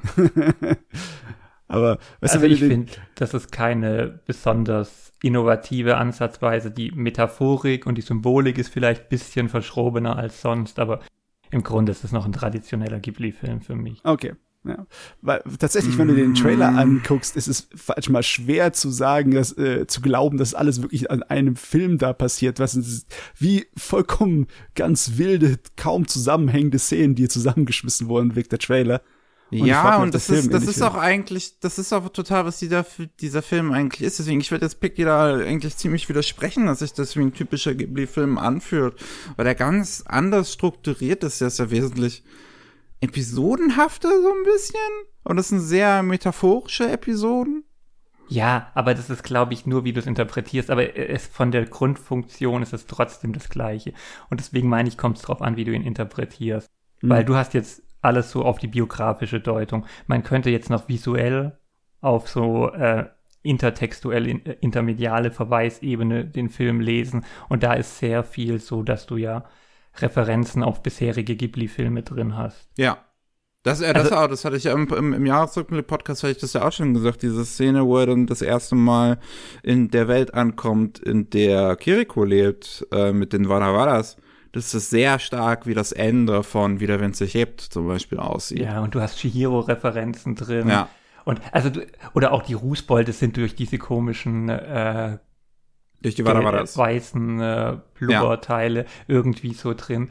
Genau, also du hast auch visuell eine Ebene, die du interpretieren und ver äh, verbildlichen kannst, ähm, die da auch drin ist, auf jeden Fall, so wie Miyazaki natürlich auch biografisch sich reingeschrieben hast, weil was willst du denn machen als Künstler? Du beziehst dich halt auf das, was du kennst. Und mhm. wenn du die ganze Zeit Animationsfilme machst, ist das halt auch dein Leben. Und, aber dann finde ich, kommen noch so Ebene wie, welche Bedeutung hat er für die Kunst? was sagt er über Kunst aus, hm. welche Bedeutung hat er für Leben und Verständnis von Existenz als nächste Ebene. Und für mich fühlt sich das halt alles auch so an wie, du hast wieder so einen Traumweg, der natürlich so Alice im Wunderland mäßig verschiedene ähm, Ausprägungen hat, die man dann nachgehen. Aber im Grunde ist es, er ist halt einfach in einer verrückten Welt, die verschiedene Ebenen hat und ist in der unterwegs. Aber das ist Also ich finde nicht, dass du irgendwie so Paralleluniversen hast oder irgendwas anderes, sondern du hast einfach die fiktionale Welt geteilt von der in Anführungszeichen realen Welt im Film und wie die zwei interagieren. Aber das ist nichts jetzt so komplett Ghibli-untypisches, sondern ich würde sagen, ist sehr gängig. Nee, nee. Ja. Die Bildsprache ist vielleicht eine andere, gerade zum Beispiel was diese Sittiche angeht. Hm. Weil die jetzt ich, viel brutaler dargestellt werden, als mhm. du es mhm. halt in anderen Ghibli-Filmen hast und so. Und da ist dann zum Teil auch Metaphorik drin, die du aufladen kannst und interpretieren, aber auch nicht musst, um die Film zu verstehen. Weil, wie würdest du es denn zusammendampfen? Was ist die Quintessenz, die du rausholen kannst, wenn du es in zwei Sätzen zusammenfassen willst, Miki? Boah, zwei Sätze. Das ist schon hart, aber ja. Ich weiß, boah. Ich könnte, ich könnte die Quintessenz wirklich nicht sagen. Ich finde, das ist so ein vollgestopfter Film, der auch wieder so ein, so ein, so ein Erlebnisfilm ist. So, ich sitz so, so, so, die beiden Male saß ich da einfach nur drin und mein Kopf konnte einfach nicht aufhören, dabei zu denken. Ja. aber ich, aber eigentlich hat ja jedes Ding hat eine Grundidee, der du nachgehst und de von der reicherst du an. Wenn du es andersrum machst, entsteht so ein, Collagending, bei dem man nicht durchdringen kann. Und ich finde, hier hat es ganz klar die Symbolik, die auch irgendwie in den Bauklötzen wieder aufgenommen wird, dass du aus bestehendem Neues bauen musst, quasi neue Fantasiegebilde errichtet werden müssen, mhm. um sie der Realität entgegenzusetzen und das von Generation zu Generation weitergegeben wird und weiterentwickelt, weitergehalten, entgegen der Realität. Und ich finde, das ist so eher dieses künstlerische Interpretationsebene. Aber das ist ja eigentlich, was, wenn du diese Takahata-Vergleiche machst, auch drin ist. Und das mhm. ist auch das, mhm. was sonst du in vielen Filmen hast. Das gleiche ist auch irgendwie wie in Der Wind sich hebt drin und so. Also es geht darum, aus dem Bestehenden was zu schaffen, aber auch das Neue, was entsteht, anzunehmen und sich nicht im Alten äh, zu verlieren. Und wenn ich das als Grundlage nehme, was quasi diese Bauklötze und die Welten repräsentieren da, dann ist es halt einfach nur, wird es immer größer aufgebläht, aber die Grundmetapher, finde ich, ist die gleiche. Und ob das dann auf der Film, also realweltlichen Filmebene ist mit den Büchern, dass die Geschichte weitergegeben wird, oder im fiktiven Traumwelten, Fantasiegebilde, wo dann die Bauklötze und diese Welt und die Fantasie weitergegeben wird, ist es für mich das Gleiche. Und ich finde auch, dass quasi dieser letzte Bauklotz, den er nachher in der Hand hat, und damit auch so ein Baustein, ein Bestandteil für Fantasie, für Zukunft, für Fiktion, für potenzielle Möglichkeiten, die du irgendwie erträumen kannst, da halt genau das auch nochmal aufnimmt. Ich finde dass halt das Alte diese... vergeht und das Neue daraus wieder entsteht. Ja, also ich finde, wenn man jetzt zum Beispiel diese, diese am Ende diese große Kollaps ähm, Part halt nimmt, dann ja. ist das jetzt etwas, wo ich dann zum Beispiel so, so, wo, wo, wo ich das jetzt interpretieren würde, tatsächlich als so das, auch das Ende einer Ära im Prinzip. Und, und jetzt, jetzt, jetzt beginnt was Neues. Also so der Kreislauf geht wieder von vorne. Und das kann man im, dann ja. auch wieder halt gut auf jetzt das reale Ghibli wieder ummünzen. Auf oh. jeden Fall, Miki, das ist auch ja. alles verschränkt. Ist ja gar ja. kein Wunder, das sind ja die gleichen ja, das Leute. Ist, natürlich, natürlich. Also es, es muss, eine, eine Metapher hat ja nicht nur eine Bedeutung. Genau. Aber auch allein, dass der Bauklotz erhalten bleibt, heißt hm. auch, dass trotz Ende dieses Ding ein Bestandteil davon irgendwie auch weiter in die Zukunft geht. Und ob du das jetzt auf den Animationsfilms übertragen willst, der jetzt irgendwie aus dem zeichnerischen voll in die Computeranimationsgrafik Dings übergeht und eine neue Gewandung anfängt. Es ist immer noch ein kreativ animierter Film. Und, äh, und so die ganzen Subgenren und alle basieren ja auch dann auf Genres, die davor gab und Filmtradition.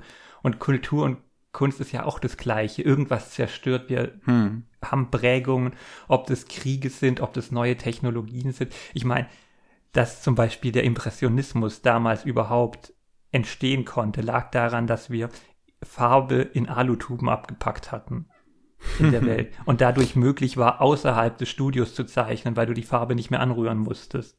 Und das heißt, die Leute sind rausgegangen. Und manchmal sind so kleine Sachen dann so die Komponente, die dazu führt, dass sich eine ganz neue Richtung entwickelt. Aber die basiert ja auch auf was. Und dann kommt die neue Generation. Und ich finde, für mich ist das, das die Hauptmetaphorik des Films. Und ob die, du jetzt irgendwelche Wellensittige oder Reiher hast, die Menschen repräsentieren, ist nochmal was anderes.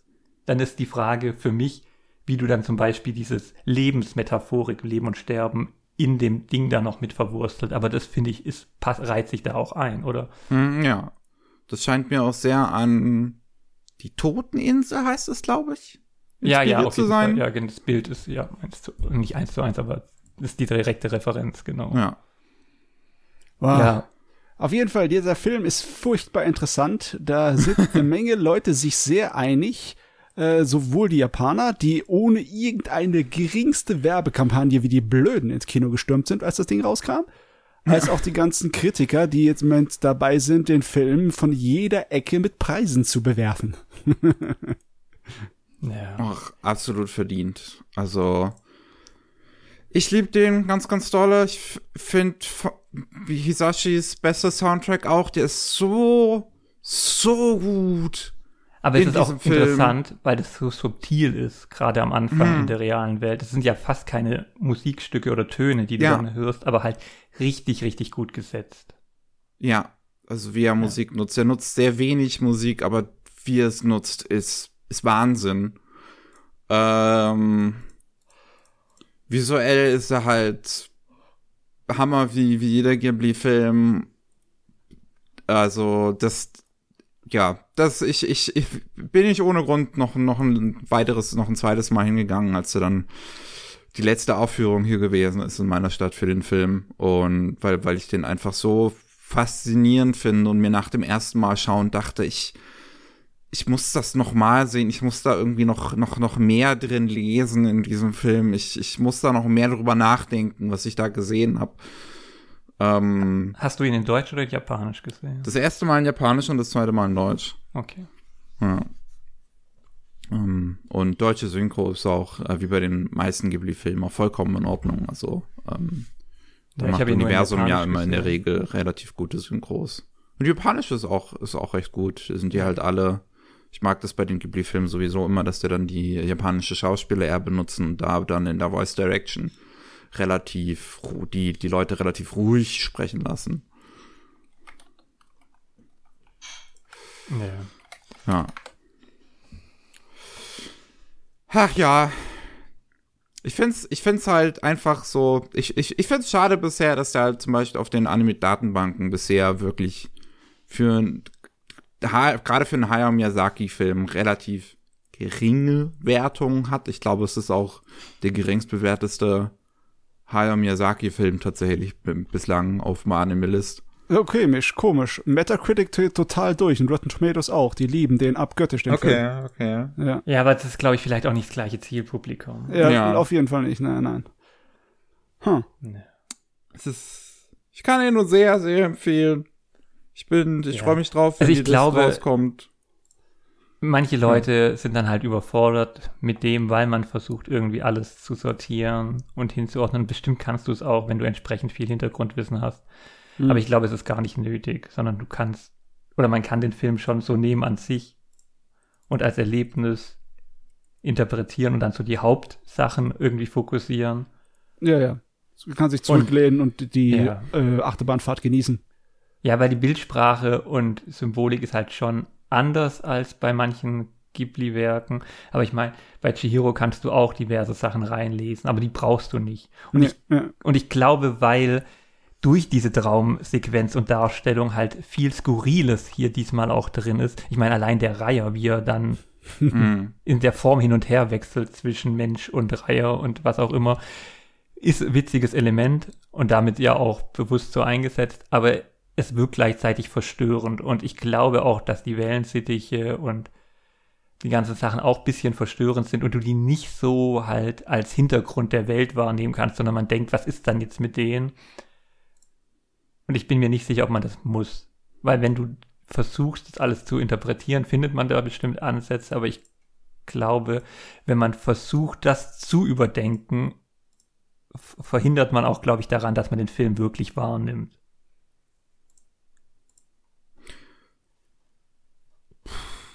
Ah ja, das kennen Also, wir ja, ne? Ja, äh, weiß Wenn ich das nicht. hier Bei, in bei, einem beim, Weg steht.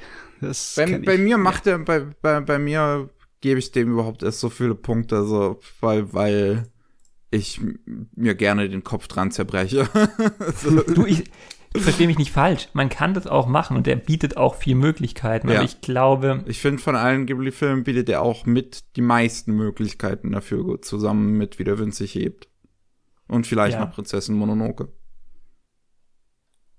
Weiß nicht, Monolog ist ziemlich direkt alles. Ähm, das ist halt, glaube ich, der Unterschied auch, dass äh, es gibt paar Ghibli-Filme, die so abstruser in ihren bildsprachlichen Symbolen sind. Und klar, wenn du irgendwie von so Mononoke kommst oder Kiki oder was auch immer, da ist ja eigentlich alles klar in der Welt, sondern da ist halt das Erlebnis das Spannende, aber nicht, Hm. dass es noch so eine Metaebene gibt. Aber ich glaube, wenn man kann den Film halt einfach als Erlebnis wahrnehmen und wenn man will, dann noch interpretieren.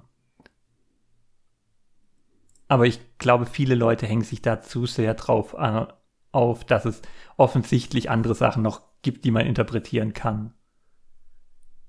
Weil ich hatte wirklich auch dieses gleiche Erlebnis auch drumherum mit der Reaktion der im Publikum sitzenden wie bei Penguin Highway, dass die Leute einfach verwirrt waren, weil sie Mhm. sowas in der Art noch nicht gekannt haben. Aber klar kann man das kleinteilig zuordnen, was auch immer, aber muss das sein, weil du kannst ja auch trotzdem versuchen, so den Kern für dich mitzunehmen und den nimmt man auch mit, selbst wenn man ein bisschen verwirrt ist.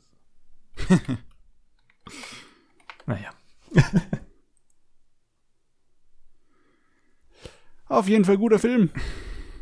Mehr brauchen Ja. wir nicht sagen. Passt. So, Ghibli. Wir haben Ghibli uns angeschaut und Ghibli ist schon eine der wichtigsten, wenn nicht die wichtigsten Institutionen im japanischen Animationsgeschäft, ne? Hm. Früher hieß es immer so, das ist das japanische Disney. Aber ganz ehrlich, das war immer nicht wirklich eine gerechtfertigte Vergleich. Also, nee. Also, vielleicht kannst du Tezuka mit Disney vergleichen. In Noch eher Weise. als- Aber es ist auch nicht gerechtfertigt, ne? Also, es funktioniert nie wirklich. Du kannst Ghibli nicht wirklich sagen, ey, es ist wie Desta oder Desta, aber anders, ne? Es, Ghibli ist halt Ghibli. Das muss man mal erlebt haben. Und zwar mehr als ein Film. Sehr zu empfehlen. Und ich glaube auch, dass den meisten Leuten das kein Problem macht. Die Ghibli-Filme haben einen ziemlich breiten Anspruch, ne? Ja. Und ich, was ich halt auch erstaunlich finde, und ich, deswegen bin ich nicht sicher, ob ich mit dem mitgehen würde, was Miki gesagt hat, dass es der meist interpretierbare Film ist. Ähm, weil eigentlich, oder was man allen Ghibli-Werken, zumindest den besseren, zugutehalten kann, ist, dass sie komplett in allen Belangen durchrecherchiert sind. Sei das, dass du musikalische Verweise hast, die passen, ähm, Mm, eine richtige Zeithistorie, aber auch sowas wie Architektur oder über was ich vielleicht irgendwann schaffe, noch dieses Jahr zu reden, Gartenbau und Zeugs. Mhm. Das ist alles so auf den Punkt von Bedeutung, die du hast und aber auch dem, was kulturell da mitgeliefert wird, dass es, man sieht es nicht unbedingt immer gleich, aber das ist alles wirklich durchdacht. Und das habe ich bei vielen anderen Anime nicht der Fall. Wenn ich mir da jetzt irgendwie so ein, zum Beispiel die Garten bei Pokémon angucke, das Video will ich schon seit vier, vier Jahren machen, deswegen, äh, das werde ich auch dieses Jahr noch machen, ist das halt einfach, das ist eine grüne Fläche und da ist ein Baum oder so, wenn es hochkommt. Und bei Ghibli passt halt eigentlich alles zum jeweiligen Schauplatz im Detail. Und du siehst, wie viele Gedanken sich da gemacht wurden und dass es auch so in sich stimmig ist. Und deswegen ist es halt als Gesamterlebnis auch meistens sehr beeindruckend. Ach, ich frage mich, wie die Zukunft von dem Spring aussieht. Ne? Echt, ich frage mich, wie die Miyazakis Zukunft aussieht. Ich meine, die ganze Zeit über die, was ich, die letzten irgendwie 20 Jahre hat er irgendwie mit der, mit dem Ruhestand geflirtet und hat's nie geschafft. Und äh, immer, normalerweise sagt er ja dann nach so großen Filmen, dass er keinen Bock mehr hat. Aber jetzt nach ähm, äh, der Reihe, ne, nach dem Jungen und der Reihe, hört man ihm auch sagen, oh, er könnte doch weitermachen. Ob das ich glaube, er, er, hat halt einfach realisiert, dass es nicht ohne kann. Wenn oh, du ja, dein ja. Leben ein, äh, irgendwas widmest und es die ganze Zeit machst, egal ob das, keine Ahnung, Sport ist oder irgendwas Künstlerisches oder irgendwie so, wenn es wegfällt. Ich meine, das ist zum Beispiel auch einfach, warum viele andere Leute, die in Rente gehen, plötzlich nichts mehr so haben, woran sie sich halten können, wenn das seine Lebensstruktur ist und in dem Fall ja auch noch wirklich gedankliche und selbstfinderische Umsetzung. Also, warum hört man damit auf? So, du kannst ja gar nicht mehr damit aufhören. Das ist ja Teil deiner Existenz quasi, deines Ichs. Ja, natürlich kommt es auch auf sehr auf die Personen an. Wir kennen eine ganze Menge Filmschaffende, die einfach nicht aufzuhalten sind, ne? Äh, wie der Clint Eastwood, der noch mit über 90 an Filmen rumbastelt, oder der, der, der, der Ridley Scott, der auch bald fast 90 ist und einfach immer mindestens drei Filme in Produktion hat. Minimum. Gleichzeitig.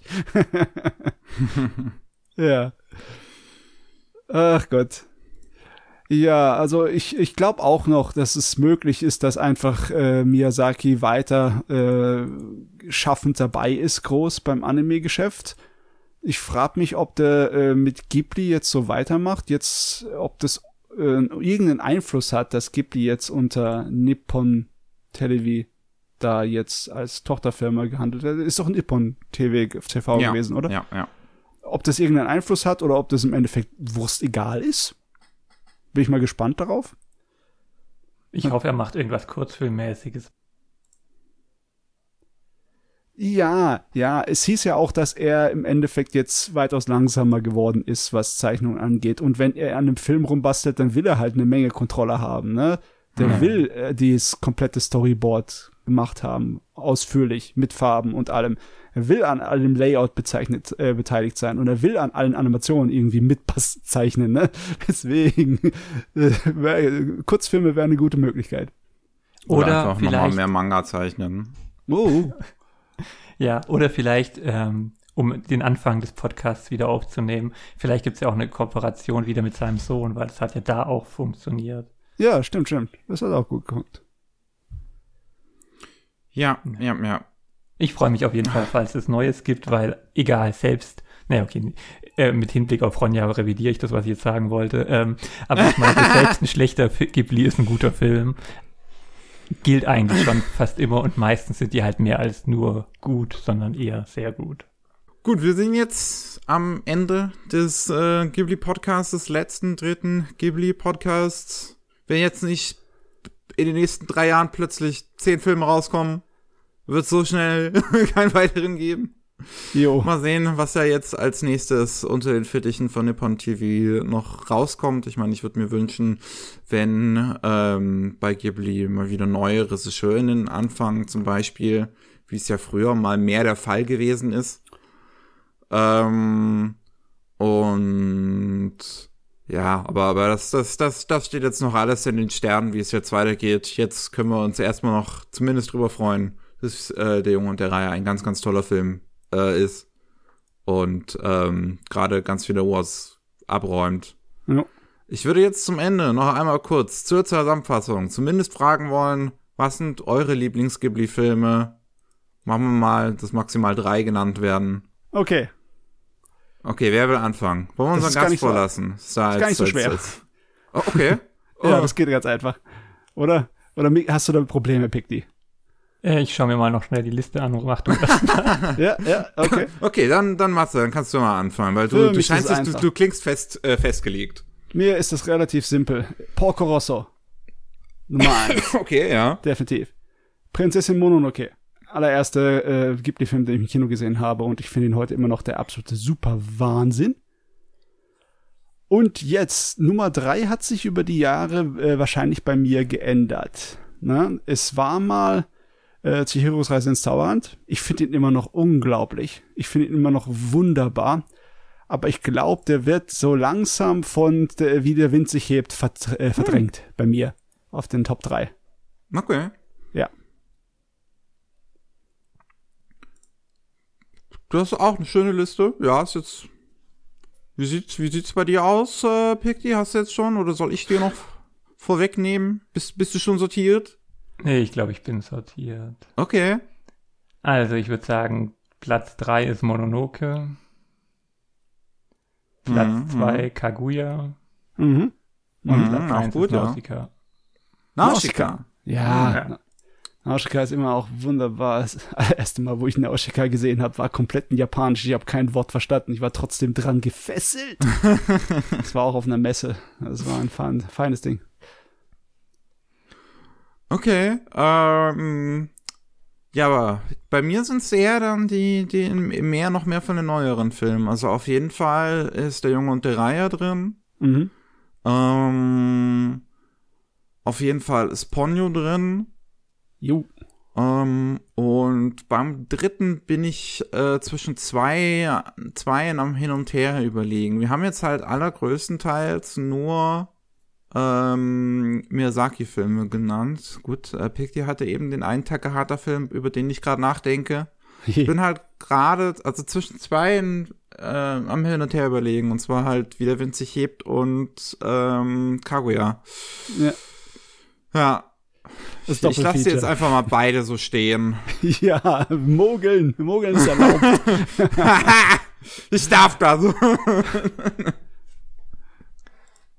Ja, aber weißt du, das ist ja auch der Vorteil. Es gibt so viele gute Filme und hm. ich kann auch jeden verstehen, der irgendwelche anderen Filme nennt, weil was resoniert mit einem, hängt immer auch von Individuum ab und es ist nicht so, dass es eindeutig wäre, sondern es sind dann halt persönliche Präferenzen, die, wie bei Matze zum Beispiel, wann er was geschaut hat, vielleicht auch noch mitprägen. Oh, ja. oh total. Oder, oder wer du bist und was du erlebt hast. So.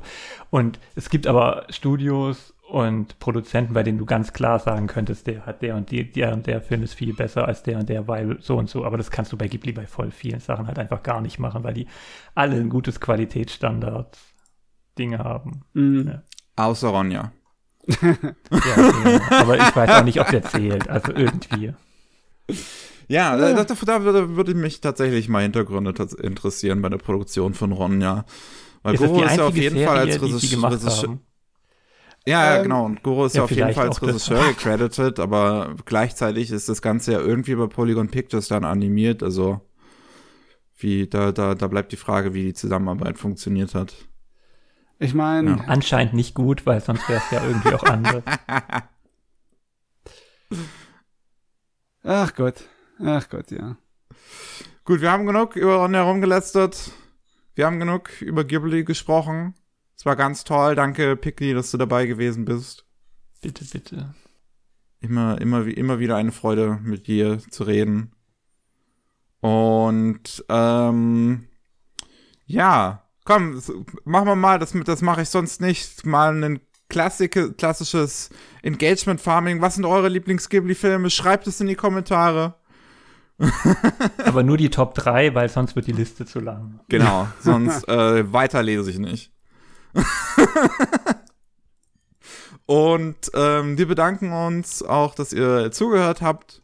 Falls ihr mehr von dem lieben Picti sehen und lesen wollt, dann gibt's Links in der Beschreibung.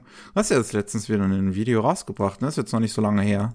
Mit den ja, ersten ein, Seiten von Manga das war das. war so ein Alibi-Video, weil, wie gesagt, dieses Gärten bei Ghibli trage ich echt schon ein paar Jahre mit mir rum, weil da oh, sind so viele tolle Sachen und auch so historisch und kulturell, was da Gartenentwicklung und Bau angeht. Und du kannst da so viel rausholen und ich müsste einfach hm. mal jetzt noch diese 15 Texte oder so wissenschaftlichen Sachen, die ich mir dann noch rausgesucht habe, nochmal durchwälzen und dann kommt er auch vielleicht hoffentlich irgendwann dieses Jahr, aber ja.